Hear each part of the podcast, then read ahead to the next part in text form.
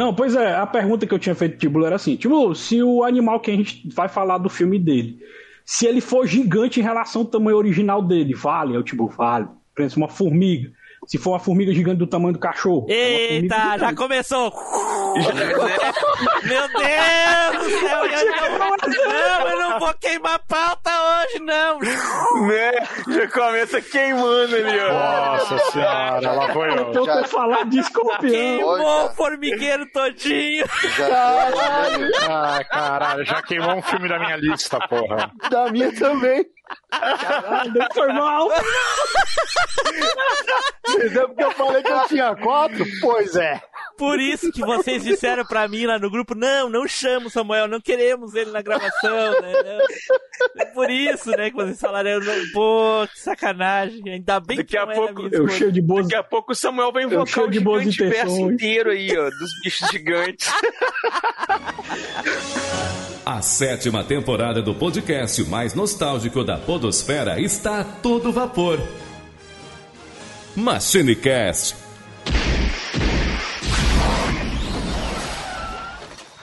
E aí, pessoal, tudo bem? Aqui é o Jumbo, bem-vindos a mais uma viagem no tempo. E aqui comigo hoje, gigantemente, Eduardo Filhote.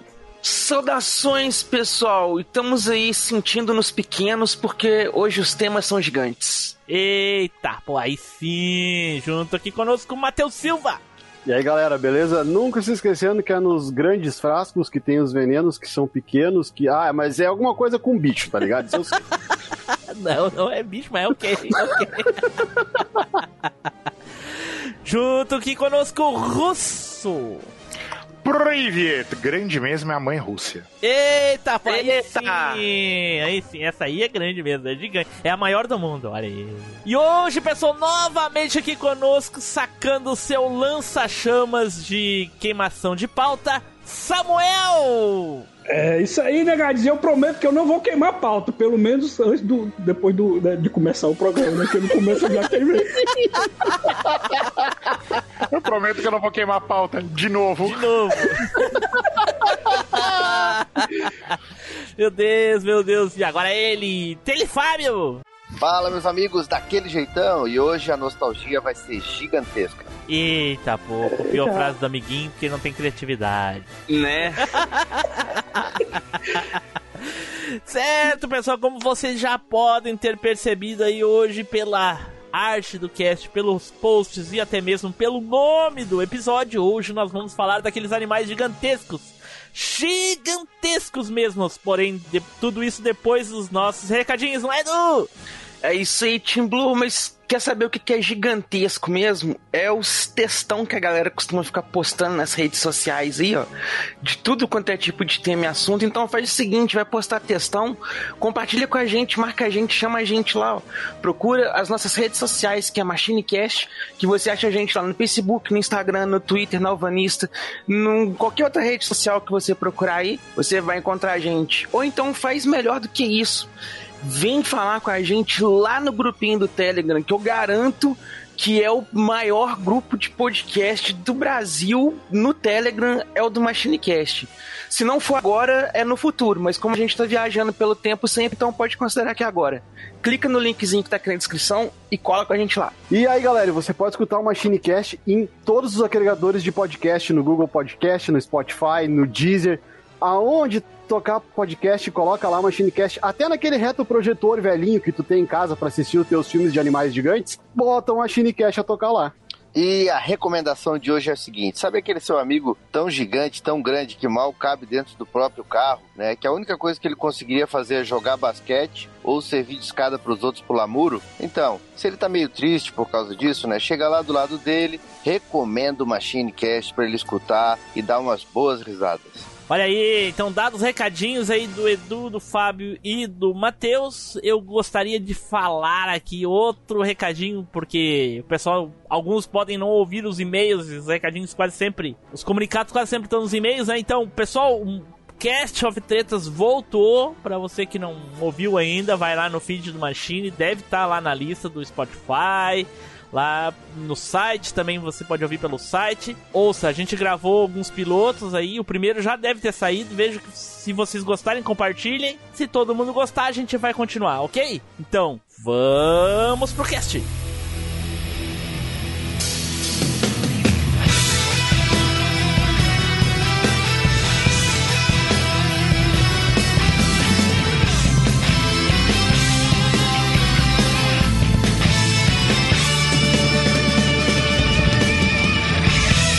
MachineCast, o podcast que vai voltar no tempo. Neste domingo, na sessão das 10. Substâncias radioativas provocando mudanças genéticas em simples formigas. Que diabo é aquilo? Criando verdadeiros monstros. Lá!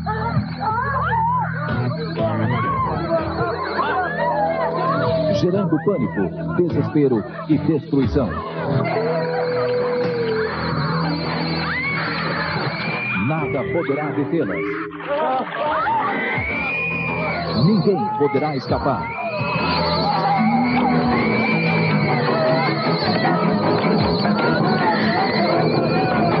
A inteligência do homem submissa ao poder das formigas gigantes.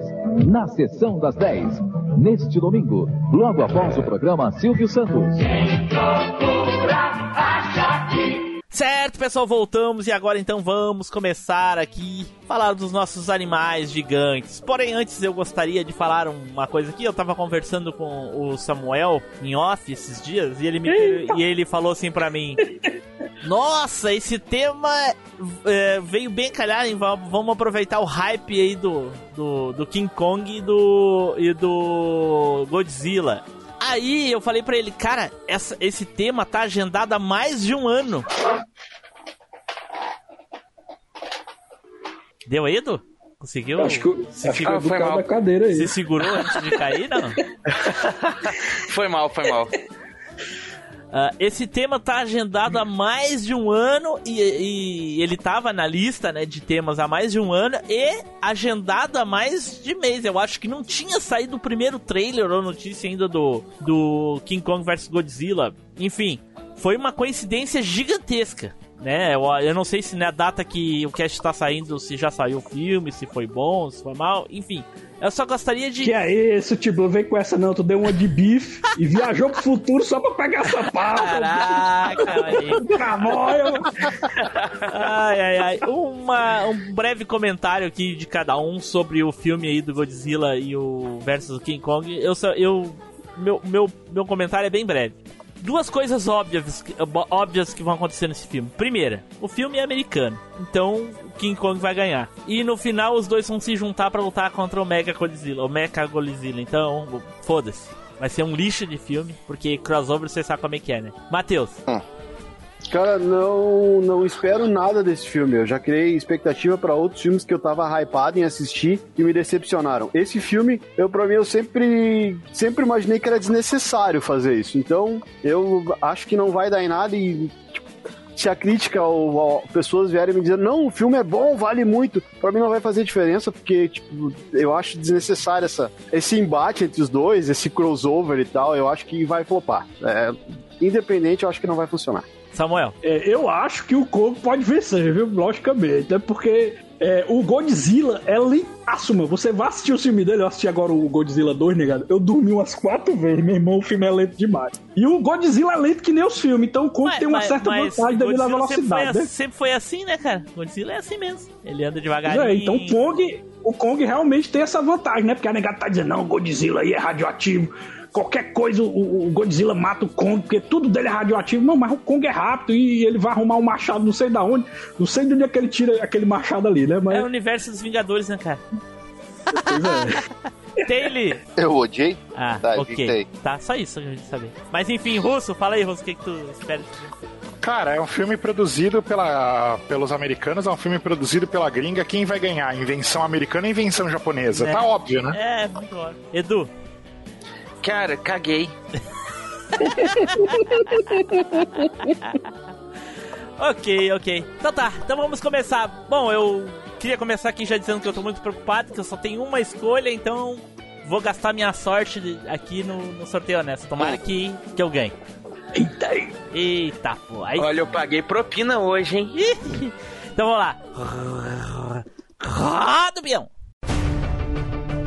É chegada a hora do sorteio mais honesto da Podosfera.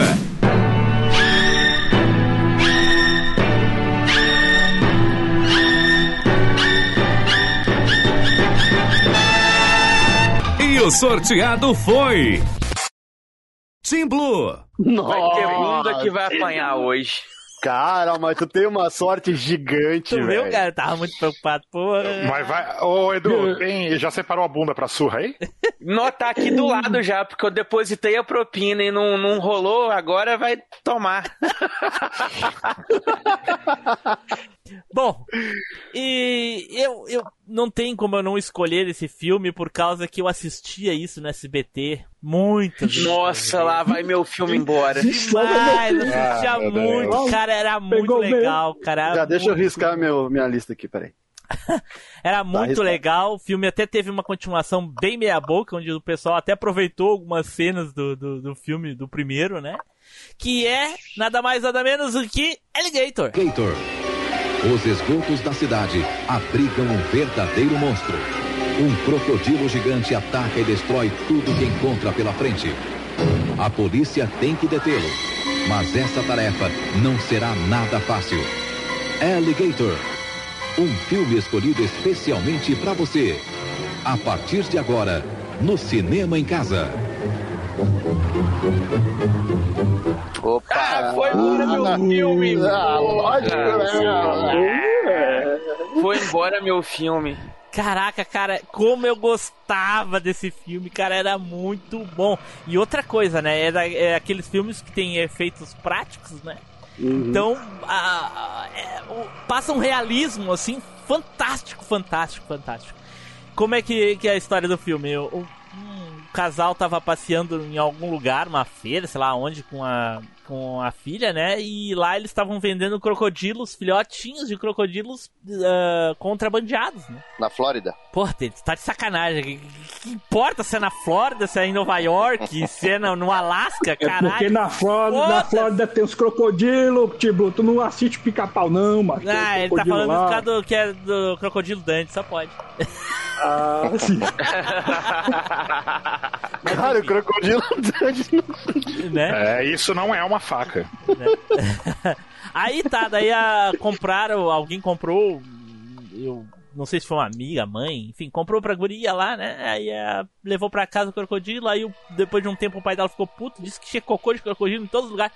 Ah, o bicho não tava trancado num aquário? Pra mim ele tava num aquário, como é que ele ficava andando pela casa toda, cagando em tudo qualquer lugar? Mas enfim, pegou o meu filhotinho e largou dentro da privada. E aí na época tinha... Eu lembro demais dessa cena, tipo, É? essa cena aí é que eu, eu nunca esqueci, ó. Largou na E é que privada. eu tenho mais medo, às vezes, ah, quando eu assisti o filme quando eu era criança, eu ficava morrendo de medo de usar o, aparelho de casa quando.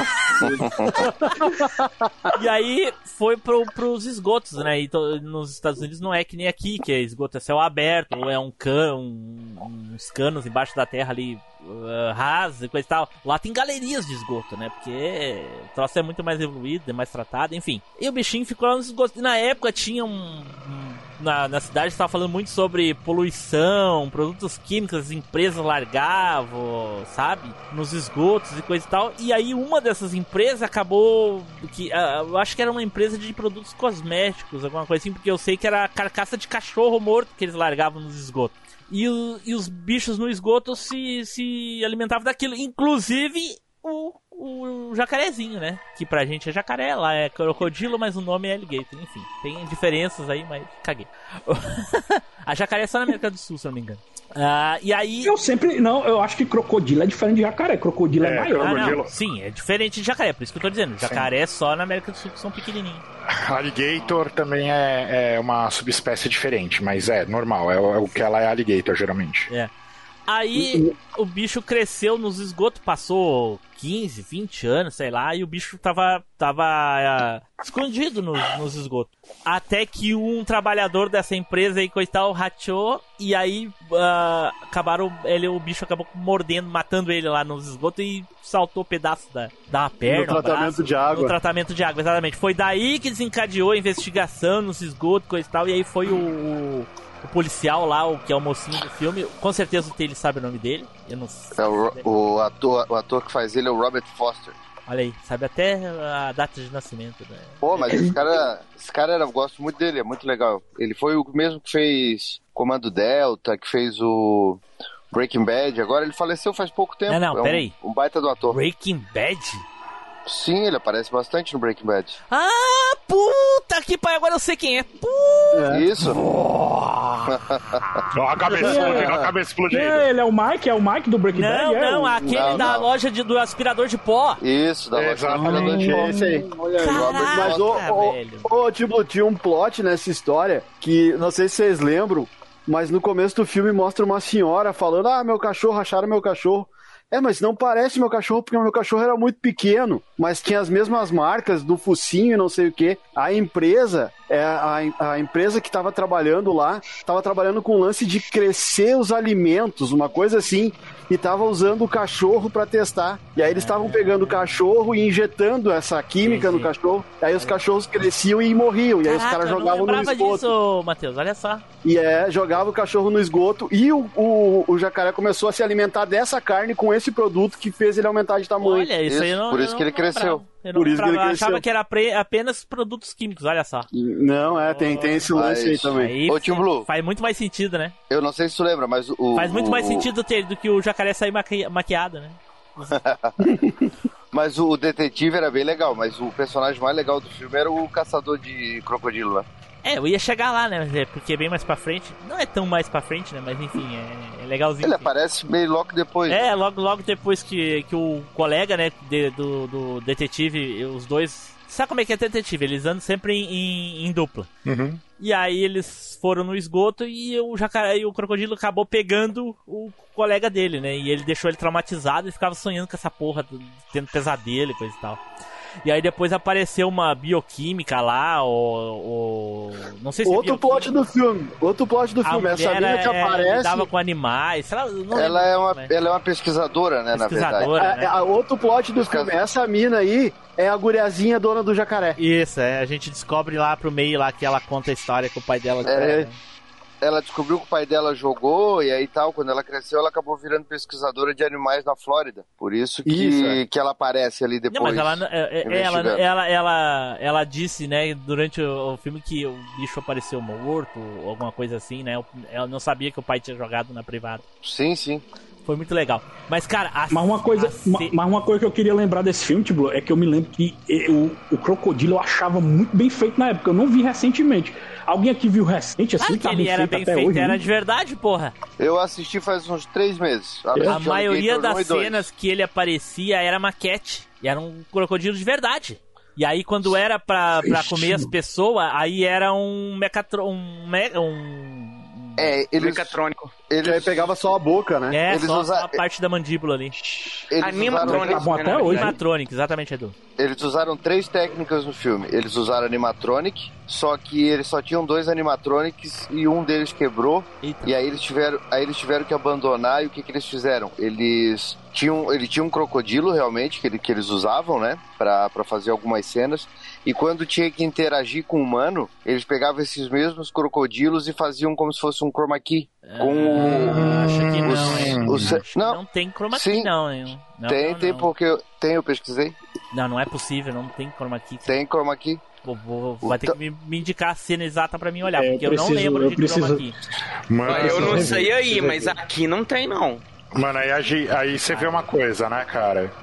Ah, aí volta aquele papo que a gente teve no, em casts lá atrás. Que, porra, como que os caras conseguiam fazer com, com a tecnologia da época, velho? Ah, mas os caras eram, Mas eram bons, na- né? naquela época já era velho, já. Não, É, mas o- tudo bem, mas eu tô falando do tratamento de Alligator é de computador e 80? tudo mais. Mas os caras eram muito bons em, em efeitos visuais naquela época. Tinham. Bom, mas enfim, pra mim o que especialistas eram- marcava era a cena das maquetezinhas, porque o bicho era de verdade, então eles, porra, parecia realmente um crocodilo gigante. E a cena Sim. mais marcante pra mim do filme todinho é a parte que aí, enfim, se descobre lá que, que, que tem realmente o crocodilo gigante nos esgotos, até o caçador esse que fica imitando o crocodilo. Faz, ele faz assim, ó. Quem, quem faz o caçador é o, o italiano Henry Silva. Esse cara também é bom pra cacete. Ah, ele não pode ver um italiano que se molha todo Né? Ah, mas, pô, é, Deus mas, céu, esse cara. Não, mas esse cara é lendário, né? Ele, Sim, ele, ele sim, fez lendário. muito filme. Ele fez, ele fez muito filme na, na Itália, mas ele também se consagrou bastante nos Estados Unidos. Ele fez e, uma centena de vilão do, do Chuck Norris, vilão do Van Damme, essa, uma porrada de coisa. Henry Silva. E aí eles começam a andar pelos esgotos, ah, espantando ele pra sair nas, nas na, no- na entrada das galerias, né? Pra eles poderem matar ele lá. Que daí já tava todas as guardas esperando com arma e coisa e tal. E o bicho não saía. O pessoal tava saindo e ele, ah, não tá aqui, não atira, não sei o quê. E aí do nada o bicho arrombou a rua, rapaz. Tava as crianças jogando beisebol na rua, assim. Daqui a pouco o crocodilo arrebenta o asfalto, assim, sai num buraco. Cara, aquela cena é muito marcante. E aí tem um policial que capota o carro. E aí fica com dificuldade de sair de dentro do carro. E o crocodilo pega o pé dele, cara, e arranca o pé dele. Cara, aquela cena é muito legal. Aí o guri entra correndo no apartamento da mãe dele, daquelas que fica conversando no telefone e gritando.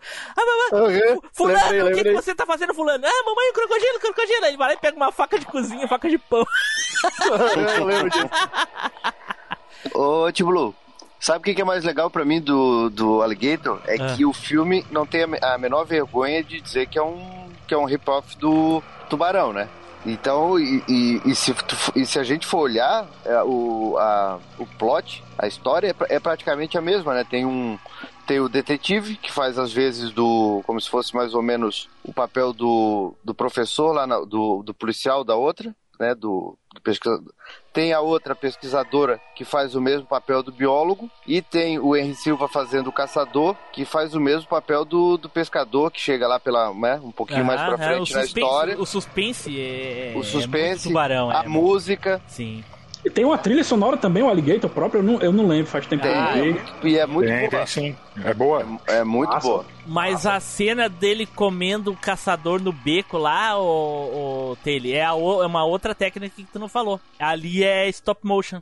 Ah, eles usaram stop motion também. Isso. Aquela cena dele comendo ele e, é- o carinha lá, o carinha, ah, a gente ouviu uns gritos num beco ali, não sei o que. Aí ele me leva lá. Aí ele pagou um- uma bebida pro guri, levou ele lá. Aí foi ele lá no beco, aí o Jack Crocodilo pegou ele no beco e começou a berrar e o guri deu um tiro, saiu correndo e deixou ele lá. Caraca, cara. Eu, eu me lembro, eu me lembro, tipo, que esse filme era muito gore, ele, ele mostrava muito. É, é isso mesmo, né? Ele é bem mais gore que o tubarão, né? Em relação Não, a- não, não. a Não, não. Não, não, não. Não, não é não. Não é tanto assim. Muita coisa Oh, off-screen. Ele até tem, tem, tem umas coisas até engraçadas no filme, cara. É. Essa cena que o Tim Blue falou dele tirando a perna do cara, essa aí que mostra a perna, a cena arrancada, acho que é uma das que mais pega. E, No cara, casamento. e no casamento. Que, Que essa- essa do casamento- sai de dentro Ele invade o esgoto. casamento, é? Feio, É. Não, Não, peraí, peraí, peraí, peraí, peraí. Samuel, tu não viu esse Hum. filme? Eu vi, mas eu não lembro não, tipo, faz uns 20 anos que eu não vejo Alligator, mano. Excluir, bloquear, perguntar por que que eu chamei. E olha só o lance, o lance do casamento, o casamento que o, que, o, que o Alligator invade é o do dono da empresa que Exato! fabrica as coisas, ele dele mata tá casando. É, o, o cientista-chefe do cara, que é quem o Alligator mata ali na festa. isso. E, Caraca, e, tem, legal. e tem uma das cenas mais cagadas que eu já vi. Que o cara entra no carro e aí vem o outro e fica batendo na porta. Abre, abre a porta, abre a porta, abre a porta. E tipo, Eu- mostra a cena, o alligator tá longe, dava tempo do cara correr, meu. O cara podia ter ido pra qualquer lugar do mundo, o cara que tava dentro do carro podia manobrar e ir embora, mas Aham. não, eu vou ficar aqui batendo na É. porta até o alligator chegar. Mas eu, eu, Né? Eu vou dizer pra vocês, eu vi esse filme uns, uns 3, 4 meses atrás. E é engraçado, né? Quando a gente, acho que o, o Tim Blue até pegou esse filme e pelo que ele falou no começo, deve ter tido a mesma impressão que eu tive. É, esse filme é um dos clássicos da sessão das 10, né? Do SBT. E, cara, é, é- é aquele tipo de filme que marca a gente, né? Muitos desses Sim. filmes da sessão das 10 Marcaram Eu lembro gente. dele no cinema em casa. Mas, Ah, é, mas é. passava em tudo em qualquer lugar. É, ele é em SBT, gente. É O SBT. É por O isso Edu, não o Edu entende que ele nasceu em 88. O filme já tinha passado na TV quando. antes de tu nascer. 84. É, que seja. O Flavinho, Flavinho é de 88. É, foi, foi Mas o que o quer dizer é que já tinha passado. Tu viu reprise, Edu? Sim, esse filme é de, Sim. Esse, esse filme é de 1980. Porque a E- sessão das 10, a sessão das 10 era tipo a tela quente do SBT, né? Geralmente. Exato. Era, era. Inéditos Ela- É, eles passou em 80, em 80 inédito na, te- na sessão das 10, inédito em 85 também na sessão Ah, das 10, isso era. inédito no, no, no cinema em casa. Ei, E o- Dá e uma Falando nisso, viu, Inclusive, inclusive o Silvio Santos não tinha visto nenhuma das vezes, mas a mulher dele tinha visto, tinha as filhas tinham bom, visto é. e tinham dito que era muito bom. Mas, mas hoje, Né? mas hoje na sessão das 10, Alligator. Alligator, o jacaré gigante, eu não assisti. Mas a minha filha número 3 assistiu e disse que é muito bom. Oi! Ei, ei, outra coisa em relação que o T-Blue falou do inédito, é muito engraçado isso, né? Eu me lembro a Globo, ela tinha um selo de inédito, um selozinho dourado com o nome inédito na TV. Aí o Silvio Santos não podia botar o mesmo selo, aí botou assim, pela primeira vez na televisão. Mas o, uh, ô Tiblu, deixa eu só eu concluir o pensamento aqui. O, eu acho que ah, o teu, o- a, o- a tua sensação é a mesma que a minha, que é aquela de a- quando a gente vê esse filme a primeira vez, quando a gente era pequeno e tal, vê na, na TV de tubo, né? Naquela, naquele horário das 10 horas, 10 e meia ali, pô, era um terror, assim, era. Sabe Sim. aquele filme que assustava a gente? Sim, sim, a cena dele Isso, matando tava, o cara na frente do, do, do careca no carro. Cara, aí, eu. era, era terrível demais. E depois ele começou a, a destruir o carro com rabada, lembra? Ele amassou Sim. o carro todinho com rabo. De Eu mal tinha- que ele é, porque ele, Cara- não- ele queria pegar o cara e não conseguia. Eu tinha medo, eu tinha medo de ir na privada quando eu vi esse filme. Juro. Ah, aí, aí, que nem eu. Eu Quem não, cara? Juro. Eu não, porque, Porque- no- quando, eu vi, quando eu era pequeno, isso aí eu, eu não tinha privado, tinha patente, então. Mas muito legal. E a, e a gente assistir ele agora, por exemplo, eu peguei ele pra assistir. Não é que decepciona, o filme continua sendo legal, mas é que tem algumas coisas que já não funcionam mais, Estão tal, datadas, né, cara? estão Não, é, datadas. mas é daquele assim, filme pra ficar na memória afetiva, Mas- né? Você olhou há Não, 20 anos talvez atrás, não, fica Mas com era um talvez filme não. que valia um remake em CGI, hein? talvez Porra! não, talvez não, porque assim, ó, tem cenas Não, ali cara. que parece que os caras não conseguem reproduzir hoje em dia. Porque hoje em dia ficou tudo mais fácil, o cara vai lá e pega uma porcaria, tipo esses filmes da sci-fi, tipo, que o cara vai lá e pega qualquer o porcaria. Pior, o pior, Parece pior não é isso, Tele. Pior é que tu falou agora e na, aí a minha cabeça, como ah, tem coisa ruim a gente procura esquecer, né? Eu lembrei que já fizeram. Tem aquele, as sequências daquele do Pânico no Lago. Nossa, que, É, Sim, que é lixo, que o cara do céu, cara. Um o E o Alligator Crocossauro também. Um filme dos anos 80 consegue ser melhor que um filme dos anos Exatamente. 2000 e alguma coisa. Pô, Meu Deus do porque- céu. Sai um filme, filme- sai um filme agora, Predadores, não sei o que, o nome do filme que é também de crocodilo, não chega nem aos pés também. Porque não gostei, esse- não. esses filmes que os caras fazem B hoje em dia parece que são feitos no piloto automático. Não são mais filmes para é, é, diversão rasteira. E naquela época parece que porque Crocodi- é, Alligator é um filme B, né? Custou o, o preço de uma reforma de uma garagem para ser feito. Mas os caras caprichavam para fazer a coisa.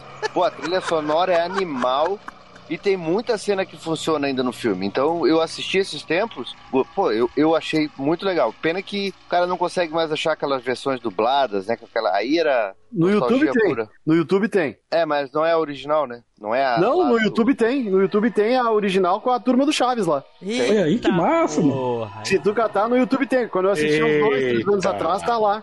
Eu lembro direitinho que, Pô. que uma das coisas que me marcava é que tinha um jornalista que era a voz do Chaves, que era igualzinho, cara. Ele não mudava, era a mesma voz do Chaves. Mesmo tom, mesmo tom. Ah, é, o mesmo tom. É. Tudo bem, mas YouTube, não tem. se irrite.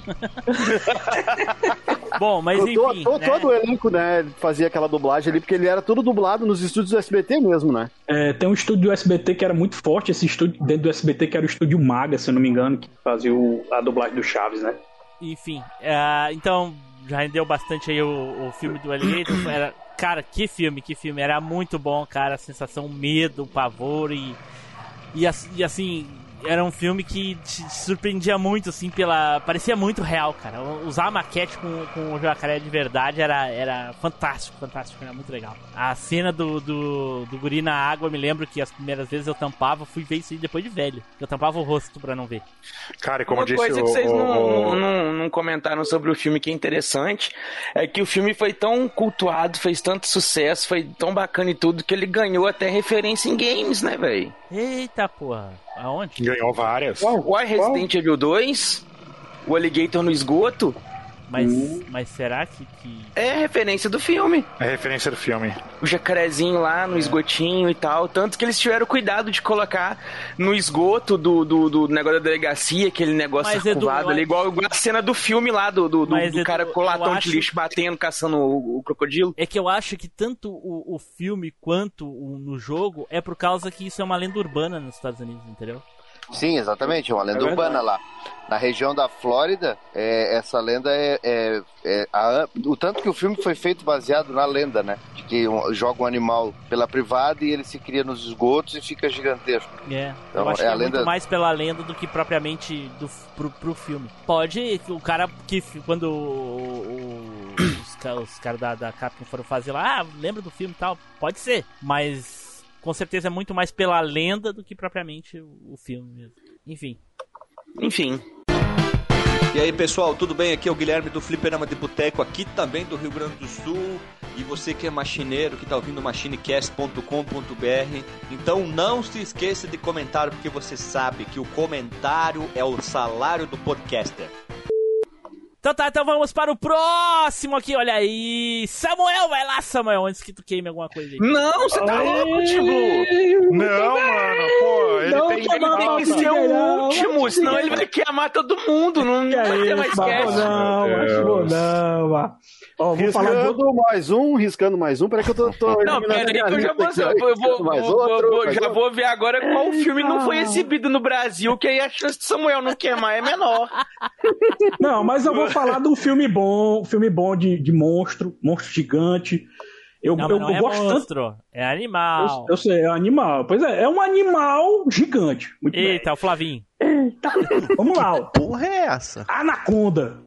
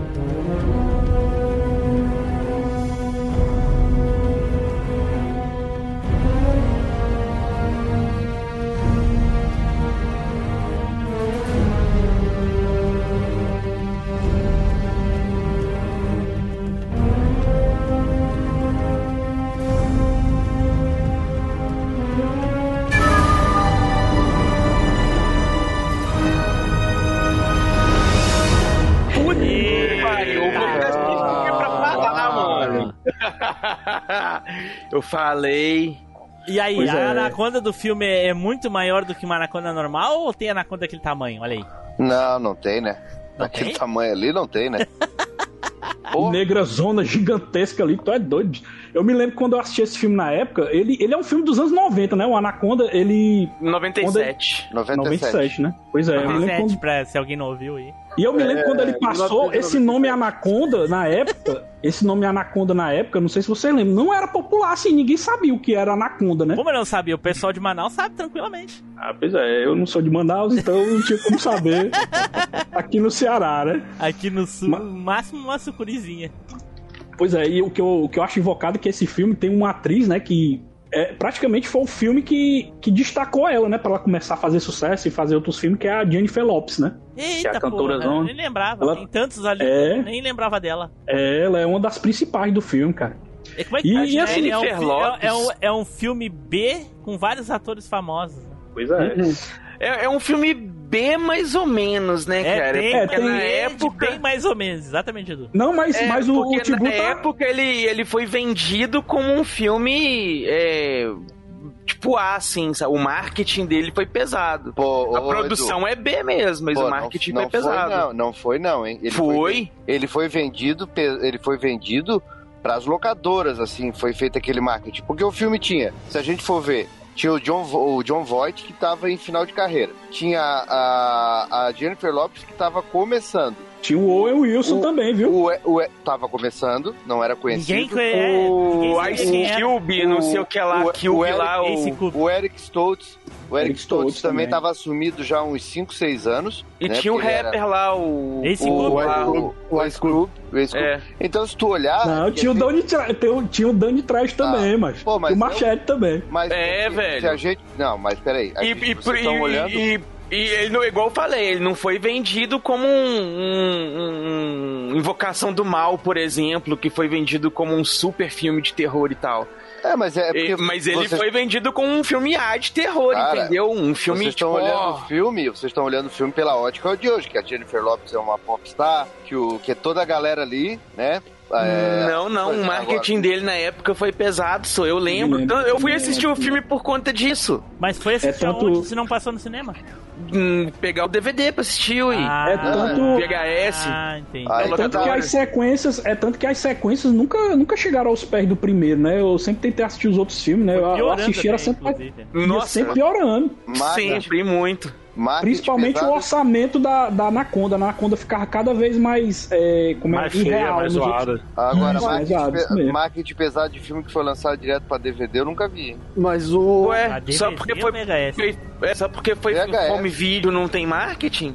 Claro que não. Simplesmente joga assim. Claro que tem, gente. Porra. Pra, Mas aonde? acontece que ele foi vendido pro mercado Foi- brasileiro diferente É, do resto do mundo, porque Mas ele- ser Amazônia, por ser uma lenda uma, da cultura brasileira, da Anaconda, ser essa Ah, cobra é? gigante e tal. Ele, no Brasil, ele foi vendido de uma forma diferente e ele fez até uma grana razoável no Brasil. Ele, ele, ele Teve vendeu propaganda bem. na TV É, do eu filme, locadora bem. fazendo propaganda em peso. Ele fez uma grana até no mundo, ele, ele faturou 120, 130 milhões. O filme custou 30 Porque milhões o pra ser filme, feito. ele é um filme, assim. Ele é fraco em muitos pontos, mas nos quesitos mais importantes, ele é um filme muito competente, velho. Não, ele é um O- filme muito legal, muito Ele legal. tem, um né? suspense, Pô. ele tem um suspense bem Matheus, legal, porque ele aí, tem aquelas. ô, Samuel, fala aí, Samuel, do teu filme. Escolhe aí. Não, pois é, ele tem, ele tem um suspense bem legal, que é justamente aquele suspense deles estarem sendo caçados o tempo inteiro, né? Porque a Anaconda O fica cara não todo ouve tempo. os, vi- os cast, né? Aí dá nisso. Né? Mas é Sim. porque o filme tem, tem duas tramas, né, velho? O negócio deles serem caçados é tipo a plot twist da trama ali. Sim. Porque eles estavam eles estavam atrás dela, né? Também eles estavam atrás da Anaconda também, que eles estavam em busca desse. é, Na verdade, eles estavam atrás do, do- da tribo lá, do Shimishira lá, do É, não tinha nada a ver com a Anaconda. Shimishira, um negócio assim, é... Mas eles, mas Aí eles eles cultuavam a encontram- Anaconda, né? Não. É até uma estátua dela e tal. Não, a tribo sim, mas, Não. mas a Anaconda apareceu ali. Não, mas não é a mesma tribo. dela, né? Não é, a É, mesma não tribo. é a que mesma o tribo. John, o John Voight lá, o personagem dele, engana a galera e leva eles Isso. para aquele ponto, mas não é a tribo que eles estavam procurando. É, tem uma parada assim, ele até e aí rola toda a discórdia. Tanto que a o tribo que cultuava a Anaconda tava morta, que eles viram lá os restos do, do, É. do, do- do templo lá do negócio. Não tinha mais ninguém lá, já tinha morrido todo mundo. Bom, só sei Aí que o- na época a porcaria da, da Anaconda parecia muito real, cara. Nossa, como surpreendeu na época, né? Mas justamente. Mas fala aí, Matheus, mais do teu filme aí, senão. Eu? Ô, É o Samuel. Não, Samuel, Samuel, cara. sou eu, macho. Eita. Não, o que, o que eu acho mais engraçado nessa franquia é que não, não criaram outra pra rivalizar, né? Não teve realmente uma franquia assim desse estilo, né? Que é uma cobra Teve gigante, aquela das caçadora. cobras no, no avião. Olha aí, É o- Snakes in the Plane, mas só que não era Plane. gigante, tipo. Só que não era gigante. Pô, teve não um monte caralho. snake, Cara, motherfucker! Teve uma porrada de. Pô, aí tu tá de sacanagem, Samuel. Teve uma porrada de filme de cobra depois de Anaconda. Era Piton, era King Ah, Cobra, é. era. no- Nossa senhora. Teve até uma que o Pet Morita lutou com o Gifu contra a cobra, mano. Nossa! E tem o Mestre Miyagi lutando contra a cobra. Mas, ô Samuel, agora tu vai me permitir uma parte aqui. Manda. Eu, depois que a gente assistiu Anaconda aqui, coisa e tal, o pessoal ficou hypado nas cobras e coisa e tal, apareceu uma porcaria de um filme na, na locadora, escrito Uhum. assim, King Cobra. nossa, o pessoal, nossa, temos que ver. Rapaz, a gente não conseguia pegar a porcaria da fita nunca. Não conseguia, não conseguia. Eu acho que eu levei uns 5 anos pra conseguir assistir aquele filme. E quando eu assisti, que decepção. Cara, que lixo de filme, cara do céu. Ah, velho, você tem que ver o filme no modo Rué, mano. Porque aquele negócio do, do Pet Morita lutando até Kung Fu com a cobra ali. Nossa. Velho, aquilo ali é hilário demais, mano. Cinco anos pra ver a porcaria do filme, quando eu vi, era um lixo. Eu nem lembro do filme, só sei que era muito ruim e fiquei muito puto. Mas esses filmes, mas esses filmes aí que o Tele falou, alguns deles eu vi, porque eles são tão ruins que a gente meio que apaga, mas eu me lembro dos CGI que eram horríveis. Você via assim, meu irmão, era PS2, assim, o nível do, do CGI, né? É, então, o da Anaconda, o primeiro era o melhorzinho, era o melhorzinho. pois é, É o que- e é o esses que outros que cagou a copiavam. franquia, né, cara? Pois é, porque Teve, que- teve um Anaconda até com o David Hasselhoff. Teve. Acho que foi o 3. O 4, Não, é o 5. 5, sei lá. Um desses aí. Tá, pô, pior que tem até uns 5 mesmo. Pois é, então fica a minha indicação aí, Anaconda. Se vocês não assistirem, quem tá ouvindo, assista pelo menos um, porque os outros eu acho totalmente descartável. É uma franquia que teve vários filmes, mas só o primeiro realmente é bom. Não, mas, véi, o, Anaconda, o primeiro, ele tem uma das cenas mais icônicas dos filmes de terror de todos os tempos. Que a cena, ao mesmo tempo que ela é muito ridícula, ela é uma cena que na época foi muito maneira. Que é a cena que a cobra tá vindo engolir o John Voight, e aí a câmera vem de dentro da cobra, né? E aí tá dentro do animatrônico ali. E aí vai dando aquele negócio dele encaixando assim, e pegando o John Voight por cima Sim, é mesmo, E- é legal mesmo. né, ao mesmo tempo que a cena é muito tosca, porque a gente sabe que uma cobra não seria daquele jeito, né? Não tem a língua, não tem nada dentro do, do tubo dela ali onde tá a câmera. Mas ao mesmo tempo é uma coisa muito maneira, porque, né, é- é essa coisa da perspectiva, né, de você ver a câmera de dentro do monstro quando ela tá engolindo o personagem, ele era algo que até então eu, eu, eu não me recordo de algum filme que tenha feito isso. Nem eu. né, antes do, do A gente via tipo, a gente via tipo os músculos dela se mexendo, puxando ele pra Cara, dentro. Vocês sabem que eu lembrei agora dessa cena aí? É que tem uma parada nesse filme que eles falam que a Anaconda, ela não. Ela mata pela diversão, ela regogita a vítima pra comer depois. Vocês lembram que ela regogita o não é John Voight? diversão. Ela, a- a- geralmente as cobras eh, vo- regurgitam a presa porque elas precisam fugir. E aí elas não conseguem se mover rápido. Aí elas É, vomitam e fogem. Mas vocês lembram que ela regogita o John Voight, ele cai de joelho na frente da Jennifer faz Lopez, um dá uma ok pra tela. dá é. uma piscadinha. Caralho. Irmão, caramba, velho. Né? É, é aquele caso, velho. O, o filme, o filme ele, ele é um filme trecheira. Ele tem consciência disso, saca? Então isso é um dos, dos acertos do filme, porque vários momentos tem essa pegadinha trecheira e ela funciona. Igual a ceninha do macaquinho, por exemplo. Essa é uma das cenas que dá muita aflição, velho. Porque o povo lá, o macaquinho, sai do navio, o, o tio Elvis do pessoal lá. Ele Elvis. sai do. ele sai do barquinho pra pegar uma fruta que tá na árvore ali assim que ele viu. E claro que o barco no rio vai embora. A hora que o tio Elvis percebe, assim, não tem como ele voltar pro barco. Ele ficou no negócio. E aí o filme passa um tempo gastando com o tio Elvis, porque a câmera vai acompanhando o que seria, a- a- teoricamente, a anaconda, né? E, e o macaquinho ali, assim, você fica naquela coisa assim, porra, velho, a cobra vai pegar o macaquinho, ela vai pegar o macaquinho, ela vai pegar o macaquinho. E no final não pega. o tio Elvis sobrevive. Agora, tu sabe pra mim o que que é a coisa mais legal desse filme, da Anaconda?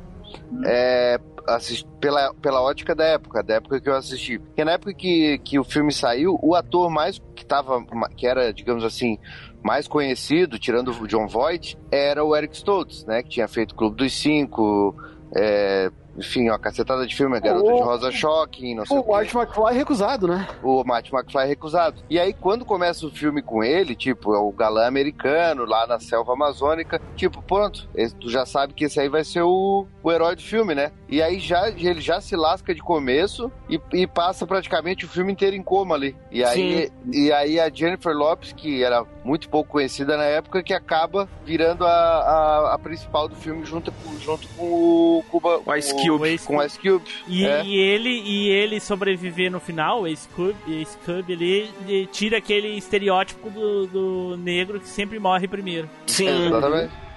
Ah, e é outro detalhe do filme também, que é o finalzinho, o finalzinho também, que é meio cagado, né? Porque o povo passa perrengue, o, o, o Will Wilson lá morre, o outro lá tá em coma por causa da Vespa, o, o cara quase matou todo mundo, passou aquele terror todo, a cobra perseguiu e tal, e quando vê o barquinho vai à vista a tribo do, do, do que eles estavam procurando, né? Eles passam em frente onde tá o negócio ali. Aí todo mundo de repente fica, nossa, consegue, todo mundo feliz fazendo um filmagem. Falei, uai, velho, tipo assim, o, o- tava o negócio, tava todo mundo triste, mal acabado, aí viu o negócio, ficou todo mundo feliz, alegre, vamos filmar. Morreu, morreu 80% da, da, da equipe. Né? Produção. Detonou equipamento e tudo. Não, agora tá tudo bem, vamos filmar que a O que gente eu- E a, e a Jennifer Lopes, que quase morreu pro, pro animatrônico, cara. De verdade? De verdade, de verdade. Deu uma merda no animatrônico e o animatrônico caiu em cima dela, se eu não me engano. Caralho. Nossa, velho. Eita. Mas fala aí, ô Samuel, teu filme, cara. escolhe. Não, o- o- outra coisa, outra coisa legal da Jennifer Lopes, outra coisa legal da Jennifer Lopes pra esse filme aí, que esse filme com certeza fez ela ganhar o papel em outro filme muito bom dela, que é aquele O Cubo, né? Vocês assistiram o Cubo? Meu irmão, é muito Ah, foda o de Cubo. nome, eu me recordo o nome do filme. É um filme que a Jennifer Lopes entra dentro da cabeça de um assassino serial killer, mano. Olha, É o Cubo louco. eu não lembro, mas se você queima a pauta, eu sei que vai querer ser o redondo. Ah, Já sabemos quem vai, quem vai jogar o Bo fora aí, ó. Vai ficar só com O legal do Anaconda, o Anaconda, ele, ele, os primeiros, acho que os primeiros 30 minutos ele entrega, assim, o- uma coisa bem massa, porque a, a cobra não aparece. Sim. A primeira cena é o cara se matando numa visão aérea, como se alguém estivesse olhando pra ele, vocês lembram? Ah, O cara escala o barco e dá um tiro na cabeça. E aí o cara que tá chamando, pedindo Isso. ajuda, né? E fica, acho que meia hora de filme fica mostrando a, a cobra espreitando naquela imagem da câmera, como se fosse a cobra, e aquilo É, realmente é. Todas as vezes que Entrega aparece o, o, o, ele- o robozinho ali, é até que é legalzinho, cara. O problema realmente fica nas cenas de CGI, cara. Na CGI, CGI computação, aí caga um pouco, cara. É. Na época É já não era tão boa assim, né, cara? Porque afinal a gente já tinha visto já Tá muito parte. disparate no tamanho, né? Uma hora o CGI É. parece que ela tem 30 metros, outra hora parece que ela tem 5, então é bem. É, eu pra mim a cena mais cagada é aquela que o, que o cara que a gente acha um otário no começo, que ele começa a melhorar, né? Que daí a gente começa a torcer por ele até ele começa a escalar a, a cachoeira. né, Uhum. Ele, ele começa a escalar e quando ele chega lá em cima, a, co- a cobra sai ele consegue saltar. E a cobra se enrola num, num, num galho de árvore e dá um bote nele no meio do caminho, com ele, com é, ele caindo. pega ele caindo. é muito foda essa cena também, caralho. Não, é foda, mas porra, é O filme é muito bom, mano. Pô, mas é, é é muito pra bom. ser assim, né? Se reclamar dessas coisas nos filmes. Não, não, é legal, mas eu digo que, porra, o cara tá caindo, vai viver. Cara, pau, pega o cara e traz de volta. Filha da porra. É muito bom. Se for pra ser uma coisa realista, a Anaconda picaria alguém no começo ali porque pisou no rabo dela e foi ia embora. Não ia ficar É, né? perseguindo ele, né? Jamais. né? E aí pessoal, aqui é o Spider. Vocês acham que as pessoas me irritam? Não, elas me irritam muito. Aproveita aí e já indica o cast pra alguém, pô. Então tá, então vamos para o próximo aqui. Edu, vai lá, Edu. Então, vou puxar o filme aqui então, já que eu não vou falar um outro que eu não lembro muito, vou puxar aqui o um de 2002 que é Malditas Aranhas.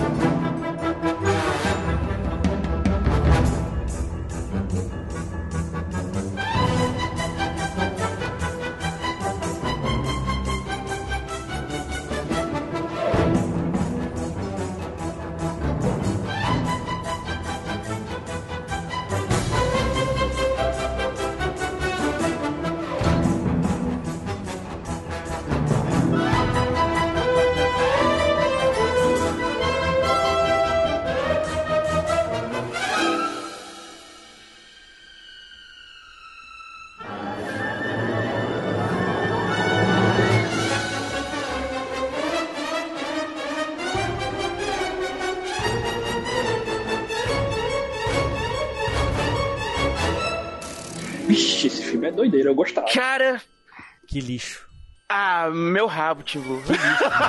Divertido pra caralho o filme. Nossa, Muito sério, bom. Tu gostou desse filme mesmo, Edu? Nossa, velho, eu vi o Eu filme umas divertido 10 também. vezes. Da A primeira vez. capa, dele, a capa dele já é divertida. Cara, eu, eu nunca detestei tanto um filme na minha vida que nem esse, porque. Nossa! Eu não vou, eu não vou dar uma de Samuel aqui e queimar um filme aí que ninguém sabe qual é, ninguém faz ideia, que é antigo. E aí eu fui ver esse filme achando que era parecido. Cara, continue, Edu, porque eu vou aqui sair. Então, antes de mais nada, o filme é pra ser um filme trash e, pra, e a ideia dele é fazer uma homenagem a clássicos filmes ali animatrônicos dos anos 60, dos anos 50. Então ele tem muito dessa metalinguagem de você. é, o jeito que os atores fazem determinadas cenas. Aparecendo uns negocinhos na tela, uns efeitos na tela das aranhas fazendo os negócios e tal. E o filme é, é trash na sua essência pura. Ele não se leva a sério hora nenhuma, o que é mais divertido ainda. E o negócio conta a história de uma invasão de umas aranhas que estavam de boa lá. E aí um cara conseguiu, fez um. um, um- tava fazendo uns experimentos lá com o negócio de, de crescimento. E aí, quando vê, derramou o negócio, deu errado, ele fez um negócio. Não sei se deu errado, agora se caiu. Que tá fazendo com as aranhas também. E aí o guri, um ajudante dele lá, fez merdinha no laboratório, quebrou o negócio e deixou a aranha, a aranha fugir. E aí as aranhas foi procriando e coisa e tal, quando vê, elas começaram a atacar a cidade inteira. E as aranhas, elas como estavam passando lá pelo negócio do aprimoramento do camarada lá, as aranhas tinham algumas habilidades meio é, é, que as aranhas comuns têm, só que, digamos assim, ampliadas, né? Então tinha umas lá que tinha habilidade de fazer os negócios de cavar os buracos na terra e fazia igual as aranhas que, que faz a toquinha, né? Aí Ela pulava da terra assim e ia pra dar o bote em, em cima dos bichos. É, o que eu me lembrava mais, é o que eu me lembrava mais, Edu, era a habilidade dela de dar um pulozão gigante, assim. Sim, as aranhas É, saltadeiras. mas aí não eram, Isso. não eram todos, eram as armadeiras, né? Era, é, as armadeiras eram as que ficavam no chão. Não, E aí É. tinha as saltadoras não que sei pulavam. se eu tô errando o filme, porque eu lembro que tinha mais filmes desses daí, parecido com esse aí, da, da Mal dos Aranha aí. Não é um que eles ficaram presos dentro de um shopping, uma loja, coisa Esse assim. aí mesmo, esse Ah, aí é mesmo. É esse mesmo. É com. a- é- É com o assim, irmão ó, do Owen Wilson lá, Nossa, que é o cara, carinha esse do filme é Pânico. muito ruim. Não, não é, com, não é com o irmão do Owen Wilson, é com o David Arquette, o mesmo que fez o É Pânico. o, é o, é, É, ele é, o- é o irmão é do Owen Wilson, com. né? Não? Não, ele é da família Arquette. Ele é casado com a Mônica do Friends, mano. Casado com a Era, né? Era casado com Eu jurava Ah, era, que ele já era separou, irmão do, do Owen Wilson. Não, ele é dos. do- ele, é- ele não é dos, dos Wilson, ele é dos Arquette, que tem a irmã dele, que é atriz também, o outro irmão mais velho, que é ator também. Pode crer. Mas aí tem muitas cenas icônicas no filme. Tem essa aí que o Tim Blue falou, que é mais pro final do filme ali, que é o, o- mais pro encerramento, que eles ficam presos dentro do shopping, que aí é onde resolve a treta toda. Tem uma cena que tem a galera que faz motocross. Aí tem uma turminha lá de, de, de, de motocross e tal, e chegou uma hora que eles estão lá praticando, as aranhas começam a atacar, e aí dá o cara fugindo da aranha de motocross, então é uma perseguição muito insana da- das aranhas pulando, perseguindo o cara, e o cara fugindo das aranhas de motocross na areia. Legal, essa parte aí eu me lembro dela, é massa, é massa. É muito massa, mano. Vocês têm Tem um o- gosto, assim, meio peculiar, né? Cara, é porque o negócio é o seguinte: é você ver o filme sabendo a proposta e querendo ver a proposta do filme. Eu acho que Eu já talvez- falei, eu acho sou fã talvez- de trash. É, eu sei. Eu- é que talvez pra mim ele é muito novo pra ser trash, entendeu? Então. É porque trash não é por ser antigo, eu é, sei, é- é o sei. gênero, é que na saca? Minha, é que na minha cabeça, os filmes são Não é trash. como funciona. Eles são trash porque e- eles são antigos e aí a tecnologia da época deixa eles daquele jeito. Eu não admito que na tanto de tecnologia que tem depois dos anos 2000 é capaz de fazer um filme bosta desse, cara. Não é possível um troço desse. Ah, mano.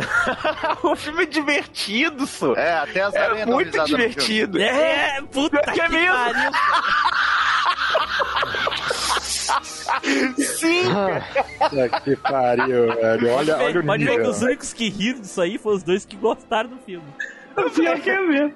Mas, mas o filme, ah, velho, eu realmente gostei do filme. Olha o nível dessa merda. Eu- velho. Foi eu o eu primeiro, falar, Edu. que falou assim, filme de, de bicho gigante, foi o primeiro que eu coloquei na lista. Aí eu falei, nó, deixa eu conferir a data, porque eu acho que o filme é velho, é mais vou- recente. Eu fui eu ver e vou falei, falar. nossa. Eu vou te falar, eu gosto do, do ator, do David Arquette, achei ele um, um ator divertido, mas o filme é ruim. Claro que é. Coitado do ator, A ele capa- tem essa mancha na Capa, dele. Tipo, Né? a capa Ó, do eu- DVD é o David Arquette gritando e uma aranha gigante É. na cabeça dele. Deus do céu. Ó, e falar pra vocês, eu, eu fui ver o filme pelo seguinte, fui, eu aluguei um filme de terror, e aí tinha o trailer do, do, do Malditas Aranhas no filme.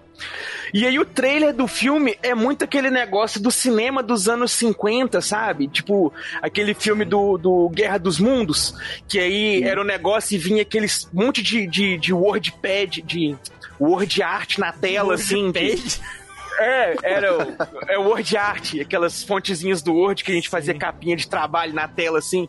Elas chegaram, aí muda a cena assim, vão atacar a todos aí. Velho, o trailer é todo desse jeito. E aí fala assim, elas é, oito patas, aí parece ela aranha andando assim, malditas. Aí quando vê aparece coisa assim, aí spiders, aí aparece as aranhas atacando assim, o caos comendo e tudo. Eu falei, velho, eu tenho que ver esse filme, eu tenho que ver esse filme. Quando ele chegou na locadora, a primeira coisa que eu fiz, peguei o filme, cheguei em casa e falei, velho, eu ri demais. O, fi a- o filme cumpriu tudo o que o trailer dele prometeu. É um filme que não se leva a sério. Ele tem cenas cômicas muito divertidas. O roteiro dele tem personagens que são legais e não explora aquele negócio assim preguiçoso de ser burrice dos personagens que fazem o filme andar pra frente. As aranhas é que são inteligentes mesmo, sabe? Então chega o cara, assim, igual o cara do motocross. Ele viu a aranha e pensou, porra, eu sou bom de moto. A moto anda muito mais rápido do que a aranha vai conseguir andar. Então, vou fugir da aranha de moto. Cara, de certa forma era inteligente.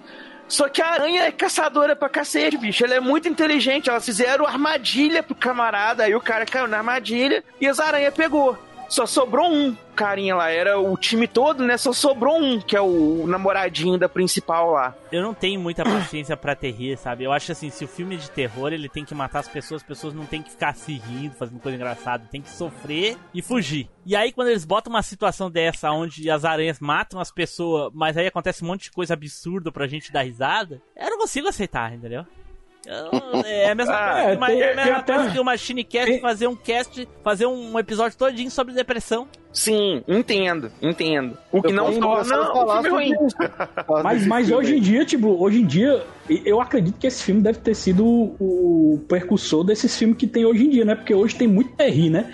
Tem franquias que vivem disso, tipo Sharknado, né? Que é, só, é, um- é- é praticamente um filme de comédia, o Eu Sharknado, não de sei- tão maluco que ele é. sei- Eu não sei se é ruim ou bom, eu só sei que eu, eu posso me orgulhar de nunca ter assistido nenhum. Pois é, até, tem até o 6, se eu não me engano, já. Sharknado 6 Nunca já. assisti nem trailer disso aí. Pois é, é muito louco É. mano, o filme. É, o Nossa, Sharknado mas eu já. chego a se- eu chego a se rir, né, cara? Ele já assistiu todos os É, seis. não, porque ele é tão absurdo a ideia que é comédia. Pra mim, Sharknado é comédia, que nesse filme aí, mano. Talvez a única coisa que eu tenha visto de Sharknado é a participação do Jovem Nerd no último. Se é que era isso que ele participou. esse eu não vi, não. desses daí. Foi é, do, do, cinco, do 4 ele participou. É, isso aí. A única coisa que eu vi foi Cara, o trecho dele morrendo. Morre lá no bar. Sharknado 5. O Sharknado 5 tem até viagem no tempo, velho. É mesmo, é muito louco, é Deus muito do louco. céu. né, tem, tem coisa espacial, eles usam arma laser. Sharknado, É É muito louco, né? Russo, Mas tu é o- praticamente um Sharknado. do- aí, Russo. Tu tem, arma, tu tem armadura. É, eu tenho armadura, já tenho o pedaço de metal, É. tá bom, cara. Comenda aí, galera que não viu, veja que o filme é cult, mano. Jamais. É bacana. Menos o Team Blue. Jamais. O filme é bom, gente. Enquanto você se mantiver longe dele, ele é ótimo. Recomendo, Edu. Eu gosto, eu gosto do filme. Eu gosto desse filme de Não. terri aí. Eu dou uma Ah. Não é bom- por que, não que é eu bom, fui não. chamar o Samuel, cara? Só pra fazer isso, né? Pra falar de filme ruim e queimar pauta. Ah, eu, eu gosto de sofrer.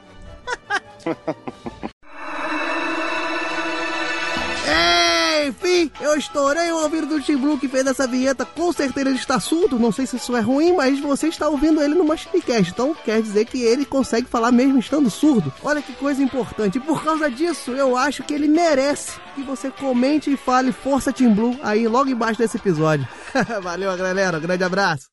Então tá, então vamos para o próximo aqui, Matheus. Lá, Matheus, sapeca aí. Aê, rolou, tipo, dá uma, dá uma confere no teu Pix aí, ver se deu tudo certo. Porque Eu se não fosse eu agora, receber, eu tava. Aê, Tava quase beleza. chamando o russo. O Matheus tá, viu? O Matheus tá que nem o Nilma, só desviando das balas da, da galera, né? pra não perder. Vou falar de um filme que eu assisti e, diferente de todos os outros que a gente tem uma, uma memória afetiva legal dele por, por fazer fazer a gente lembrar de infância e da risada e do seu Silvio, né? Eita, o meu filme é. Fazer da é- eu- risada. Ah, meu Deus do céu. Não, não, eu tô falando, eu tô falando que o que a gente fez até agora Ah, foi sim. dar risada da nossa nostalgia de assistir esses filmes. Eu vou falar do filme que eu devo ter assistido uma, duas vezes no máximo, pegando assim de passagem, que é Tentáculos. É um filme de 1998, que é sobre um povo gigante que assombra um bar.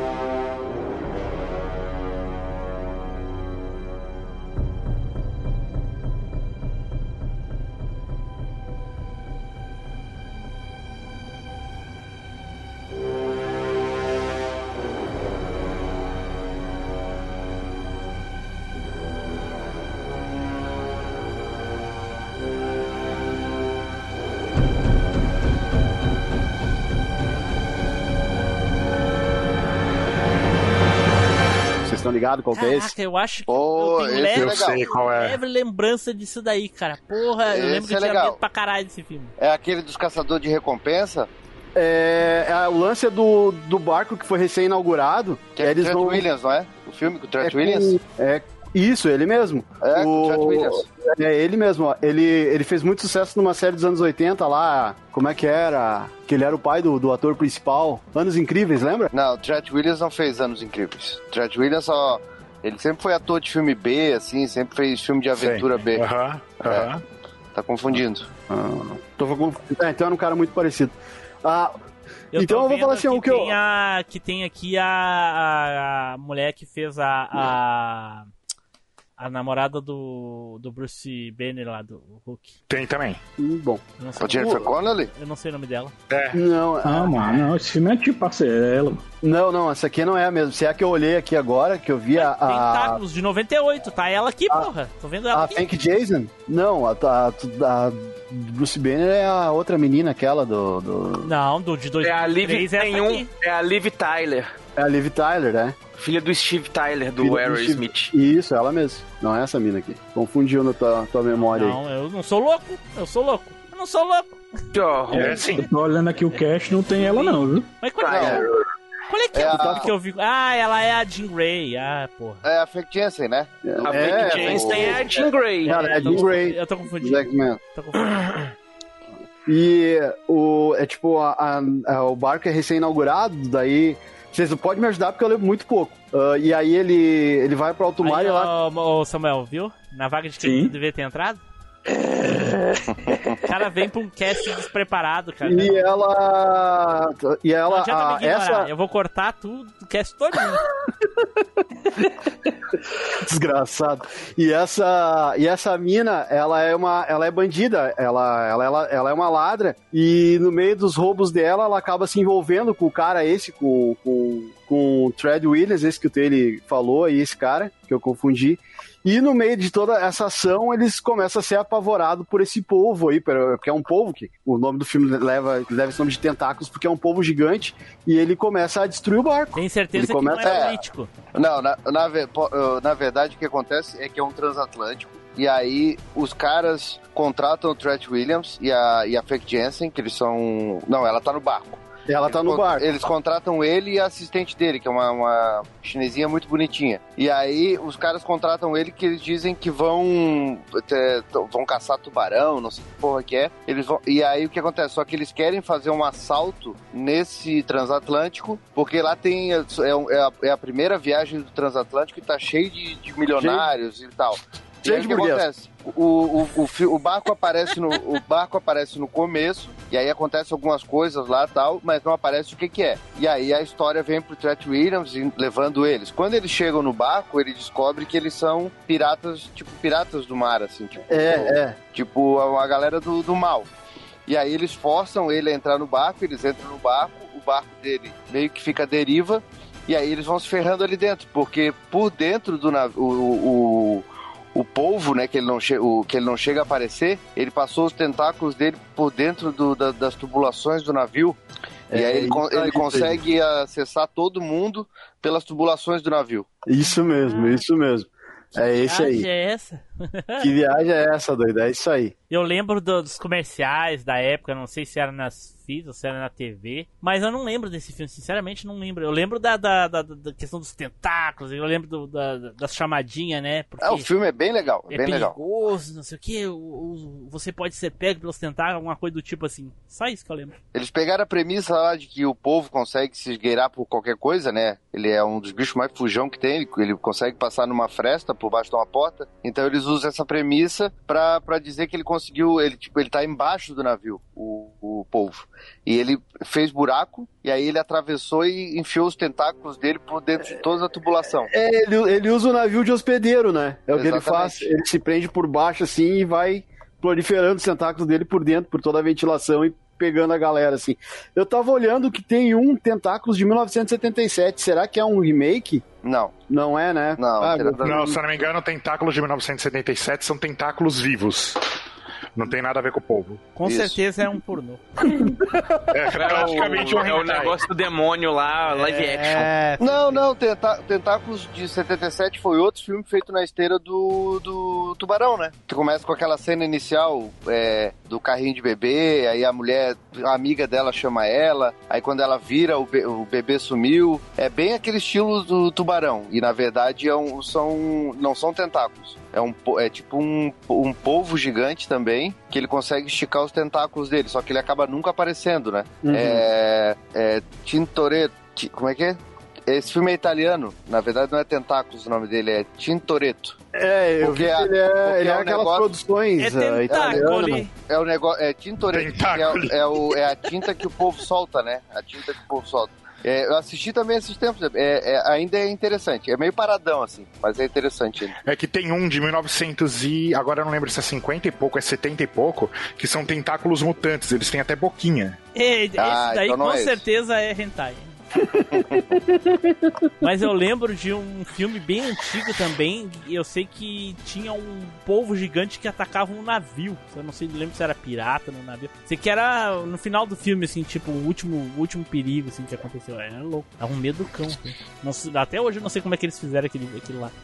É, tem vários, né, desses filmes de polvo, né? Polvo também sempre. Polvo, Lula gigante também foi sempre um bicho que chamou muita atenção, né? Pra, pra fazer, né? E esse, esse que a gente tá falando, de 98, ele tinha um lance que quando o bicho realmente apareceu, ele, ele era muito feio. Era muito feio. Era o lance da, de muito dente. Era. era dava medo, dava medo. É porque, na verdade, eles falam que ele é o Kraken, né? Isso. Mas o Kraken não é uma, uma raia gigante? Não, o Kraken. Não, Não. o Kraken é um monstro mitológico, é totalmente É. É diferente. um monstro mitológico com tentáculos. Com Então eu tentáculos. fu- fui tapeado. o, o- o boneco do Cavaleiro do Zodíaco que eu comprei tá errado. É isso que vocês estão me dizendo. Bom, é que daí pode ser mitologia grega, né? Então é isso. Ah, desculpa. Ah, romana, Isaac, romana, Isaac romana. de Kraken. É, o Isaac de Kraken é uma, uma raia gigante. Daí é, É uma raia grego. gigante. É, Então grego. talvez É, o, o, o povo gigante, a lula gigante aí seja romana. Talvez seja. Não, mas não é não, é grego porque é da mesma, é da mesma Agora é, agora é romana. Cara, para. Agora é romana, agora é romana. É isso, com certeza é isso, Matheus. É isso, Matheus. Certeza. É isso aí, é isso aí. Desvendei aqui, desvendei aqui. Matou, chefe, matou, é isso aí. Aí. É isso aí então? É isso aí, cara. Fica aí. Eu vou, vou dizer pra vocês assistir porque. Não, não. Nossa. É. Não, assistam. Não, não assistam. assista, não. Não assista. Assista, assista, ele é bom, né? Não, não assista, não. Não assista não. Esse, filme- Ah, esse não filme é assista, legal.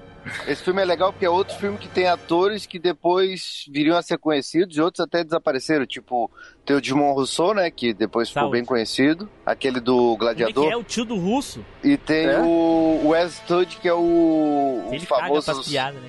O famoso Sagat do Street Ele Fighter. passa, tá passando de informação, ele 1994. caga, ele não tá nem aí, né, cara? Ele faz de conta que nem tem ninguém no cast, ele Né? é o meu cast. É o Pernalonga com, com o slogan É o do nosso Machinecast, assim. cast. É o, Ô, o- é o logo do Machinecast com o Pernalonga, assim, é nosso cast. essa porra tá, tá ficando Nossa, recu- cast. Isso, aí, tá ficando recorrente, eu já vi já, porque toda vida eu falo e o Ti- o Tibu vem me dar no meio. Ué, a culpa é tua que manda tu cagar pras piadas, pô. Tu faz quanto que a gente não tá falando Ô, nada? Eu, eu falei que o cara que era o ator daquela série Anos Incríveis, né? Eu me confundi porque eles realmente são parecidos. O cara esse da que era o pai do, do principal do Anos Incríveis lá, chama Dan Lauria. Se vocês olharem, vocês vão ver que eles são, são, são parecidos. Agora ele tá olhando uma Ah. foto aqui. Ô, sabe Blue. quem é? Dan Laura, Dan Laura. Ô, Tim Blue, esses caras que esses caras que precisam do Google pra pegar a informação e mesmo assim pegam errado, eu vou te falar, né? É, mas não faz diferença, Né? vai ser cortado na edição mesmo. A gente não quer saber de informação aqui. Au! Esses caras que ficam dando informação no cast e tudo eu corto. Vral! Né, Edu? Né, Edu? A gente não quer saber de informação, né, Edu? É só experiência. É, Não, o negócio é. é Cara, mas, mas nada do que eu tô falando aqui eu tô buscando é a experiência, ou é? Não deixa de ser? Quem que liga? então, Se tá. você não liga pras nossas piadas, por que, que a gente vai ligar pra É, sua por que que informação? não ligar pras tuas informações? Foda-se tuas informações. Devolveu na própria moeda. Eu acho, Né? eu acho que essa informação foi válida. É, vamos lá. Se você está gostando desse episódio, comente no site machinecast.com.br. Assim você levará ao nosso cosmo. Me dê sua força, Pegasus!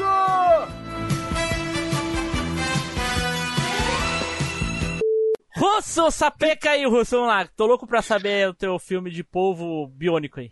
Nossa, sobrou muito pouca coisa, mas Eita, vamos lá, cara. Cara, vou falar de um filme de 1957, muito, muito, muito antigo, chamado. O Escorpião Negro.